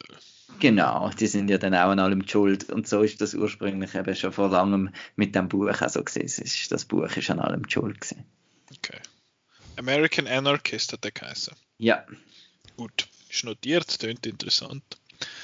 Dann mache ich jetzt noch mit, mit einem Doppel fertig. Der eine ist äh, One Child Nation, der ist letzt, vorletztes Jahr. Vorletztes Jahr, klar. Vorletztes Jahr ist am ZFF, also 2019 Jahr, who cares, äh, äh, ist, ähm, ist eben am ZFF gelaufen und ist, äh, da geht es um die, ja, um die Ein-Kind-Regeln in, in China und wie das, wie das das Land prägt hat und auch vor allem wie eben dann Propagandamaschine losgetreten worden ist dort von der Regierung, dass die da so, so Songs gemacht haben, von wegen, je, wenn du ein Kind hast, dann bist du ein geiles Ich und so. Und ähm, also sind jetzt lyrisch ein bisschen wertvoller, als was ich jetzt da vor mir gerne. äh, und es ist, Aber die Melodie ist etwa ähnlich ausgeklügelt gesehen, oder? Wahrscheinlich, ja. Hast du eine Ahnung, die Propaganda-Songs sind teilweise hure catchy. Ähm, aber es ist wirklich ein mega interessantes Thema und es ist auch halt etwas Wichtiges, vor allem weil dann am Schluss so ist so, hey, und jetzt haben sie plötzlich irgendwie, und vor allem in China ist auch immer sehr wichtig gewesen, ähm, der Mann ist das Familienoberhaupt. Das ist so ein Thema, wo nachher auch nochmal wird vorkommen. Äh, der Mann ist das Oberhaupt und darum sind dann Mädchen einfach abgetrieben worden. Ähm, und es hat dann halt auch Stories gegeben von Leuten, wo, von, von Kindern, die einfach zwar geboren worden sind, aber dann einfach ausgesetzt worden sind und äh, es hat sich dann die Frau, die Regisseurin, hat sich dann dem auch angenommen und mit, der, mit so einer mit so einem Paar zusammen irgendwie geschafft, wo die Kinder ausfindig macht und quasi mit den Eltern zusammenbringt. Und das ist so ein Film, wo eben im dritten Akt quasi Dramaturgie einfach nicht aufgeht, weil das, was sie eigentlich, wo wirkt, wo, wo quasi so der emotionale Höhepunkt dann sein sollte, wo einfach nicht zustande kommt in dem Sinn. Und das kann ich aber dem Film wie nicht entgegenhalten halt. Das ist wie, kann er wie nichts dafür, eben gerade weil es ein Doc-Film ist. Aber trotzdem finde ich, ist es eben ein sehr wichtiges Thema und es ist auch wirklich mega gut gemacht, finde ich. Ähm, und der andere, das ist einer, wo ich sicher schon mehr als einmal im Podcast geschwätzt habe, äh, davon, wo glaubt der Simon noch gut findet und der Marco so meh. Und zwar ist das Three Identical Strangers wo ich absolut fantastisch finde. Eben da geht es um äh, Drilling, wo bei der Geburt getrennt worden sind und nachher so in den späten Teenagerjahren sich wieder findet, eigentlich durch äh, reine Zufall und nachher so ihre Zeit miteinander verbringen und dann kommt halt ein Haufen mehr noch aus und alle 10 Minuten kommt ein neues Thema noch dazu, wo die ganze Geschichte noch viel verreckter macht. Und ich finde es einfach wahnsinnig spannend, schockierend, äh, überraschend, einfach ein, ein absolut großartiger Film, wo ich auch finde jetzt, dass der so ein bisschen steht, steht und fällt damit auch, ob man so ein bisschen die, äh, die drei Protagonisten, ob man die sympathisch finde, weil ich finde, das sind wahnsinnige Charmbolzen, wo man äh, total dabei ist. Und ja, was dann halt in denen ihrem Leben alles noch so stattgefunden hat, das ist dann schon recht, äh, recht übel. Und ich finde den Film absolut fantastisch. Good stuff. One Child Nation und Three Identical Strangers. Ja, haben wir es. Ja, Searching for Sugar Man muss man noch schauen. Gut. Drop it like it's hot. Sind noch ein paar Tropen. Also, ähm, äh, nein, das ist, glaube mal gut. Also, was ich vielleicht, wenn wir schon, wenn wir schon am Droppen sind, würde ich einfach noch den Asif Kapadia äh, erwähnen. Das ist ein Spezialist im äh, Biopic-Doku. Äh, da hat er Maradona gemacht und ähm, Amy Winehouse und Ayrton Senna. Senna habe ich nicht gesehen, aber die anderen beiden schon. Äh, kann einfach sehr gut dann so, eben so, so ja, Doc-Film über Prominente, ähm, wo dann ein bisschen, auch ein bisschen das Opfer von ihrem Erfolg werden. Wie heißt der nochmal? Asif Kapadia. Und ich bin jetzt gerade noch am Aufschreiben gewesen, über was wir da alles geschnurrt ähm, haben. Ja, und Maradona der, und äh, Amy, also über die Amy Winehouse. Und, der, und was der, hast du noch gesagt, Marco? Was für ein Searching Sugar? for Sugar Man. das, äh, das kann ich auch bestätigen da sagen wir jetzt einfach euch nicht, um was es geht. Da müsst ihr einfach auf outnow.ch gehen. Das kennt man doch. Also gut. Ja. ja. ich nicht, wie du siehst. Gut. Ah, Search haben wir etwas für Ketchup. Ja. Sugar Baby Love. Ähm, dann. Ketchup. Genau. Kurzversion vom, vom Intro-Song, den wir schon lange, lange nicht mehr gehört haben. ähm, genau, ihr habt, also mit ihr meine ich Marco und Petra, haben mir die göttliche Ordnung aufgetragen. Ein Film aus dem Jahr 2017 wo es ums Frauenstimmrecht geht, wo ja 1971 die Abstimmung war und es spielt in einem Dorf in, ist es St. Gallen oder im Appenzell? Irgendwo in der Ostschweiz auf jeden Fall. St. Gallen ist es, glaube ich, oder nicht? Ich habe das Gefühl, so vom Dialekt her ist es St. Gallen gewesen. Und dort geht es halt darum, dass eine Frau ähm, am Anfang so ein bisschen findet, so, ja, eben, sie sagt, sie sagt eigentlich, sie sagt ja nicht unfrei, also sie fühlt sich nicht, äh, ja, sie fühlt sich nicht unfrei und so, und nachher wo es dann um die Abstimmung geht, merkt sie dann mal, sie würde eigentlich gerne arbeiten und äh, ihr Mann verbietet ihr das und dass das unfair ist, dass sie das, dass sie das nicht darf selber entscheiden und mobilisiert dann mit ein paar anderen Frauen das ganze Dorf eigentlich äh, dafür und ja, genau. Geht um verschiedene, äh, um, verschiedene Frauenfiguren, wo äh, unterschiedliche Leben haben, unterschiedliche Beziehungen zu Männern und dann schlussendlich geht es dann um das Frauenstimmrecht. Genau. Ist jetzt interessant, einerseits, weil die Abstimmung im Februar vor 50 Jahren war und dass die Schweiz bekanntlich eines der letzten europäischen Länder war, wo das überhaupt eingeführt hat, das Frauenstimmrecht, und dass im Jahr 1990 der, der Kanton Appenzell Innerrhoden noch vom Landesgericht hat müssen dazu gezwungen werden, den Frauen äh, ihre Stimme zu geben. Äh, ja, darum ist das dort ist jetzt auch wieder so ein Film, wo findest so, der ist sicher wichtig und interessant. Ist es dann auch ein guter Film? Das ist immer so ein bisschen dann die, die, die zweite Frage. Äh, Simon, du als der von uns drei, der ihn schon gesehen hat vor dem Catch-up, was hast du, wie hast du den in Erinnerung? Oh, äh, ja, also ich habe ihn jetzt nicht nochmal geschaut und äh, ich habe ihn damals im Kino gesehen und ähm, habe ihn in guter Erinnerung, mir hat er gefallen. Ich habe ihn eben gerade, äh, obwohl er äh, wichtig in Anführungszeichen ist, ist er auch gut und unterhaltsam gewesen und äh, auch äh, eigentlich recht gut gespielt. Das ist so ein bisschen meine Erinnerung. Sonst, ich habe keine besonders intensive Erinnerung an den Film, äh, weder positiv noch negativ, aber äh, ich habe ihn gut gefunden, hat mir gefallen und ja, äh, ist nicht sehr qualifiziert jetzt als Urteil, eben so wie es halt ist über einen Film, wo man vor vier Jahren gesehen hat. Aber ähm, ja, ich bin jetzt gespannt, was ihr dazu sagt. Ja, Marco, was sagst du zu dem? Mhm. Also ich habe den ja auch noch nie gesehen. Für mich ist es auch ein Ketchup gesehen. Und ich finde das wieder so eine, das ist wieder so ein Film, wo eben man hat ja dann wie das Gefühl bei so wichtigen Themen, das muss man jetzt gut finden, weil es ja, ja wichtig ist, dass, dass das Thema beleuchtet wird. Aber als Film habe ich jetzt einen Durchschnitt gefunden und ähm, Andererseits ist das wieder wie bei Michael Moore, oder? In dem das bei so, in so einem gemögigen Feelgood-Film äh, verpackst, sprichst natürlich die meisten Leute an, was wiederum gut ist, dass sie sich mit dem auseinandersetzen. Ähm, aber als Film habe ich jetzt gefunden, nein. Also, äh, die, die Figuren sind mir zu fest irgendwie, ja, da ist jetzt die lustige Alte und die andere, die extrem italienischen Akzent macht und ist mir zu karikativ irgendwie, wie gesehen jetzt, ähm, ja. Also die, die spannendste Rolle hat ja eigentlich noch, das ist wieder blöd zum sagen, ähm, der Mann eigentlich gehabt, wo, wo ja auch eine grosse äh, Arc sozusagen durchgegangen ist. Das habe ich eigentlich noch, noch, noch spannend gefunden. Aber ja, gut gespielt ist es gesehen und äh, charmant ist es gesehen und kurzweilig ist es gesehen, aber jetzt irgendwie nicht äh, irgendetwas tiefergreifendes oder so. Ich finde das sehr spannend, weil ich kann, ich glaube, ich komme so ein bisschen auf die gleiche Schlussfolgerung, aber aus komplett anderen Gründen. ähm, ich finde, der Film ist SRF-TV-Niveau in vielen Sachen. Es ist einfach so, es ist so gespielt wie so ein, äh, wie so ein, wie so Bestatter halt, so ein bisschen, oh nein, komm jetzt nochmal zurück, hey, das ist, jetzt lange dann aber etwa mit dir und so. Ich so, ja, come on, hey. Von dem her bin ich nicht so Fan vom Schauspiel. Ich muss zwar sagen, von den ha Hauptfiguren vor allem Marie Leuenberger und der Maxi Monischek, wo das Hauptpaar eigentlich spielen. Mhm. Sie zwei habe ich gut gefunden.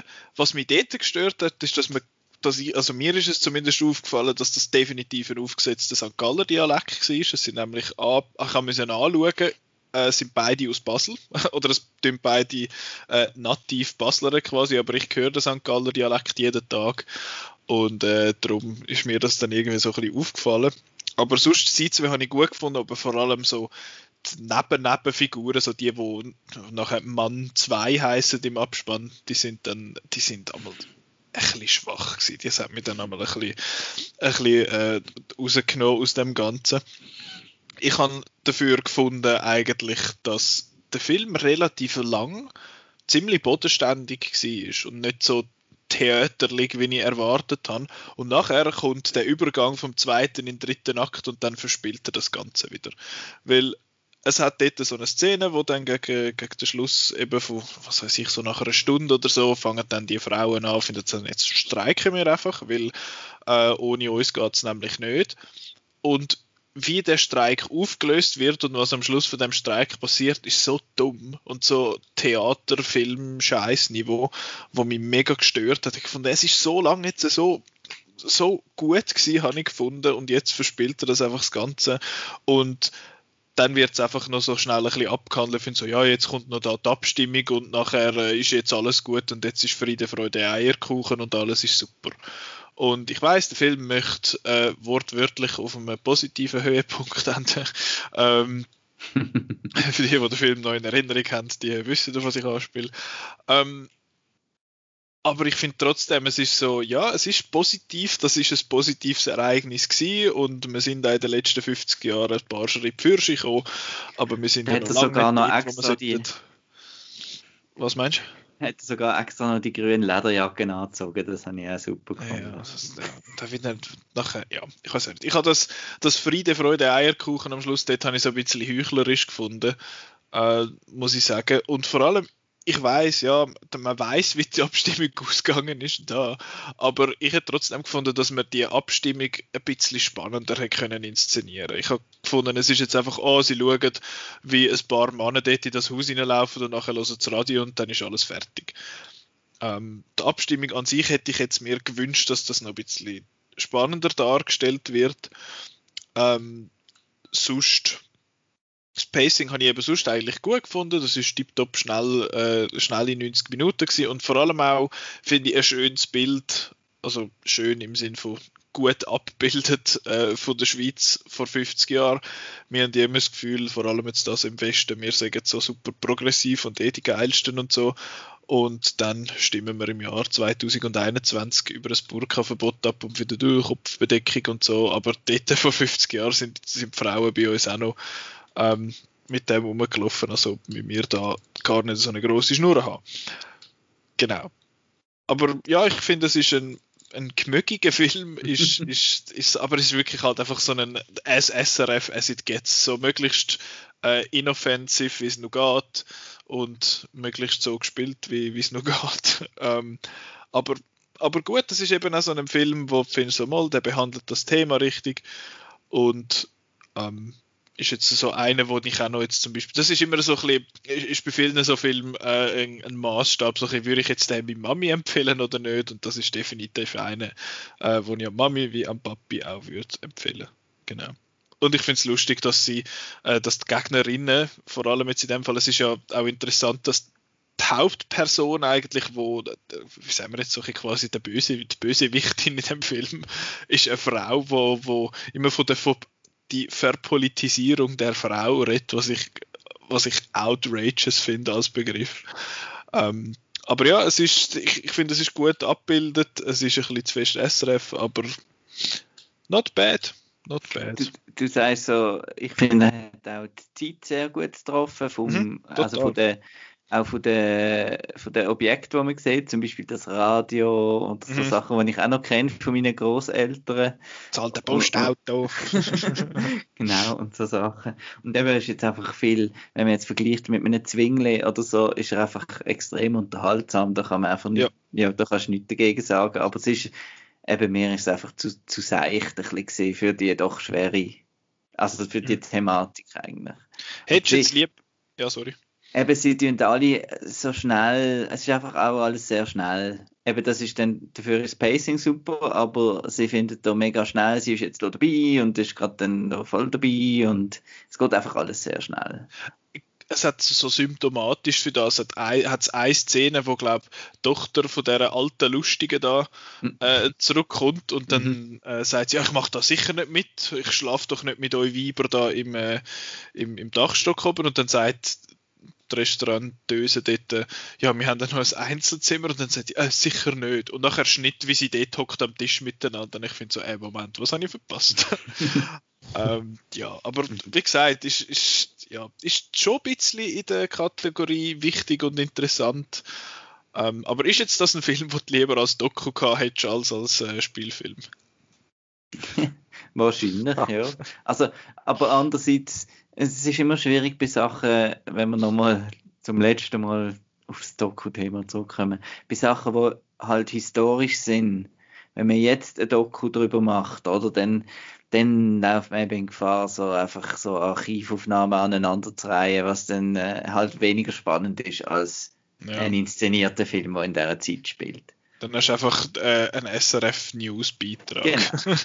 wo jemand durchs Landesmuseum läuft mit Voiceover und dann dort hockt und dann steht unten dran, genau, war dabei. finde es immer so schön, wie dann so bei, sehen wir, wenn der Druckfilm nicht zu viel Material hat, wie irgendwie so Gesichter eingeblendet werden und dann wird aus dem Off irgendwie so über den erzählt, was der jetzt gemacht hat. Und dann zoomt der zoom Kamera so das Gesicht an. Halbe so Stunde aufs Foto, genau. Okay, Immer oh, das gleiche Foto. Da ist dann okay, ja gut, ja dort will ich mehr Filmemacherinnen und Filmemacher bei Doc-Filmen mit, dem Parallaxen-Effekt. Die, wenn sie einmal die alten Bilder nehmen und quasi in Ebenen aufteilen und dann so die Ebenen so gegeneinander fahren, das aussieht, als wäre so ein bisschen, das Ganze so ein bisschen dynamisch machen. Aber das haben wir jetzt im Fall von der göttlichen Ordnung ja nicht, weil es ein Spielfilm war. genau. Gut, jetzt brauchen wir für in zwei Wochen für die Folge 172 noch das Ketchup. Ihr habt euch jetzt äh, stundenlang ja, beraten. Wir haben einen ja. Workshop gemacht und haben dann äh, nachher zweistündige Beratung wir müssen verschieben, weil wir uns noch nicht können entscheiden gell, morgen. Und jetzt ja. haben wir noch, noch einen zweiten Workshop gemacht und haben schließlich dann jetzt uns können doch einigen. Auch bekannt. Ausschlussverfahren. Auch bekannt als am Anfang von der Aufnahme hat es geheißen, oh, wir müssen noch das Ketchup haben. Gut, äh, für, für, für, was habt ihr euch entschieden? Wir haben gedacht, etwas Romantisches. Oh, geil. Genau. Ich weiß jetzt nicht, Und zwar etwas, etwas richtig Romantisches. Ja. Also etwas wirklich wahrhaftig Romantisches. Ja. Äh, Äh, Kommt das Wort Romantic vor drin im Titel? Vielleicht. Ähm, können wir da irgendeinen Hint geben? Können wir da irgendeinen Hint geben? Es ist ein bekannter äh, Regisseur Outdoor. involviert. Und Outdoor. Also, Äh, der also Regisseur in, ist ja, als eigentlich auch bekannt. Und Ja, der ist, ja, der ist auch bekannt, ja. Und der Film ist aus den 90er Jahren. Ich kann wieder meine schöne Letterboxd-Liste filtern, jetzt nach den 90er. Mal schauen, was kommt. Ah, Ah, scheiße, liegt- das hätte ich nicht müssen sagen. ja, ja, f- ah, hat es etwas mit Romance zu tun? ja. Ah, oh, das ist, so, ein- ist das so ein Ist das, Mö. ist es mehr ein, ein EB-Film als ein Mann-Film? Ich würde sagen, das ist ein guter, ein guter Kompromiss. Die pure Begeisterung. Was ich interessant film, Film finde, der Marco hat den nicht gelockt auf, Out- äh, auf äh, Letterboxd. Also noch nie gesehen seit in den letzten zehn Jahren. Genau, das ist richtig. Und darum habe ich auch wieder mal Lust, auch wieder mal zu schauen. Also, wir sagen jetzt noch, es geht um True Romance. Genau. Vom Tony Scott und äh, das Dreibuch von Quentin Tarantino. genau. Vom damals noch, noch nicht, doch der, der, der Reservoir Dogs hat er schon gemacht, aber er ist, er ist damals noch ein junger, aufstrebender Filmemacher gewesen. Post Reservoir Dogs und Pre-Pulp Fiction. Genau. Der 93 kann man für die, die jetzt den nicht auf Blu-ray haben, können den auf äh, Apple TV mieten. Zum Beispiel. Ich sage jetzt das nicht, weil Apple uns Geld zahlt, äh, so wie kurz noch, sondern äh, man kann auf Letterboxd eben schauen, wenn man Pro ist, wo dass man die Filme kann streamen, wenn man die nicht besitzt. Aber das ist eh ein Film, wo ich, äh, ja, der ist schon länger auf der Liste. ähm, aber den schauen wir in dem Fall in zwei Wochen. In der Folge, eh, äh, es ist schon spät, äh, in der Folge 172. Jetzt in der Folge 171 geht es um zwei Themen. Das eine ist Falcon and the Winter Soldier, geht äh, am kommenden Freitag zu Ende. Und äh, in der Nacht, also das ist das eine Thema, und in der Nacht vom Sonntag auf den Montag sind äh, die Oscars. Und da werden wir über die zwei Sachen diskutieren. Und dann, die Woche drauf, weißt du, was machen wir in der Woche drauf? Abgesehen vom äh, Nicolas Ketchup. Wir machen Mhm. das Kino-Ketchup. Oh mein Gott. What? Kino? Kino. Irgendetwas ist gleich. Irgendetwas ist gleich. Können wir kurz helfen? Was ist es? Was ist genau Kino schon wieder? Kino ist dort wie der Fernseher, aber auch gross. Ah. Jetzt im Moment auch allein. ähm, genau. Ihr habt es vielleicht mitbekommen, Kinos gehen wieder auf am 22. April die meisten, weil die neuen Filme ja dann rauskommen, jeweils am Donnerstag. Äh, ihr könnt auf outnow.ch schauen, welche Kinos das jetzt genau aufgehen. Ihr könnt auch schauen, welche Filme das laufen. Es laufen sage und schreibe 17 neue Filme an. Neue in Anführungszeichen. Unter anderem kann man jetzt Wonder Woman 1984 im Kino schauen. Äh, Ja. Das ist der erste, den ich schauen ja, wird mir glaube ich ähnlich gehen, der oder Chaos Walking. Mit, äh, wo ja glaube ich ein bisschen Walking Chaos ist, der Film. Aber das werden wir dann in zwei Wochen besprechen. Ähm, bis dahin könnt ihr äh, unbedingt oder müsst ihr äh, ein paar Augen auf outnow.ch werfen. Eben dort steht, was so ein bisschen kommt und so, weil es hat ja noch Filme, die jetzt erst kurz, vor kurzem rausgekommen sind in den USA, zum Beispiel äh, Godzilla vs. Kong weiß man jetzt noch nicht. Darum, äh, also wenn das da rauskommt, will da Warner offenbar noch immer auf Deutschland schauen und so. Aber Äh, Cats and Dogs 3 zum Beispiel. oh ja, oh ja. Das ist auch noch so eine, den habe ich ja schon lange auf der Liste, du Heimatland. ähm, genau, es ist dann noch so ein bisschen abhängig von Deutschland, was läuft, mit so ein bisschen den grösseren Filmen, aber welche das laufen, könnt ihr sicher bei uns anschauen. Ihr könnt uns auch folgen auf äh, Twitter, Facebook und auf Instagram. Ähm, ihr könnt auch den Podcast hören von letzten Dezember oder so, wo wir das letzte Mal im Kino sind, falls ihr nostalgisch geworden sind für, äh, Out, für den Outcast, wo es noch um Kinofilm gegangen ist und wir nicht jede Woche ein neues Thema haben müssen aus den Fingern saugen. Ähm, ja, das könnt ihr machen. Ihr könnt das hören auf Soundcloud, auf Spotify, auf Apple Podcasts, auf Google Podcasts. Im Moment noch auf YouTube, wahrscheinlich nicht mehr allzu lang. Aber ja, das könnt ihr machen. Und bis dahin, also bis nächste Woche, wünsche ich euch eine gute Kinowoche. Verreckt es ich. Und einfach auch sonst eine lässige Zeit. Wenn ihr ins Kino geht, bitte haltet euch an Massnahmen, behaltet eure Masken an. Äh, schaufelt nicht Popcorn rein oder so, das ist nämlich forbidden, aber kauft vielleicht beim Rausgehen ein Wasser oder so oder ein Gocki, damit das Kino noch ein bisschen etwas verdient. Gut. Schön, dass ich das sage am Schluss von der Episode, wo eh niemand mehr hört. Aber der Wille zählt. Danke vielmals fürs Zuhören und bis nächste Woche. Tschüss. Tschüss. Tschüss.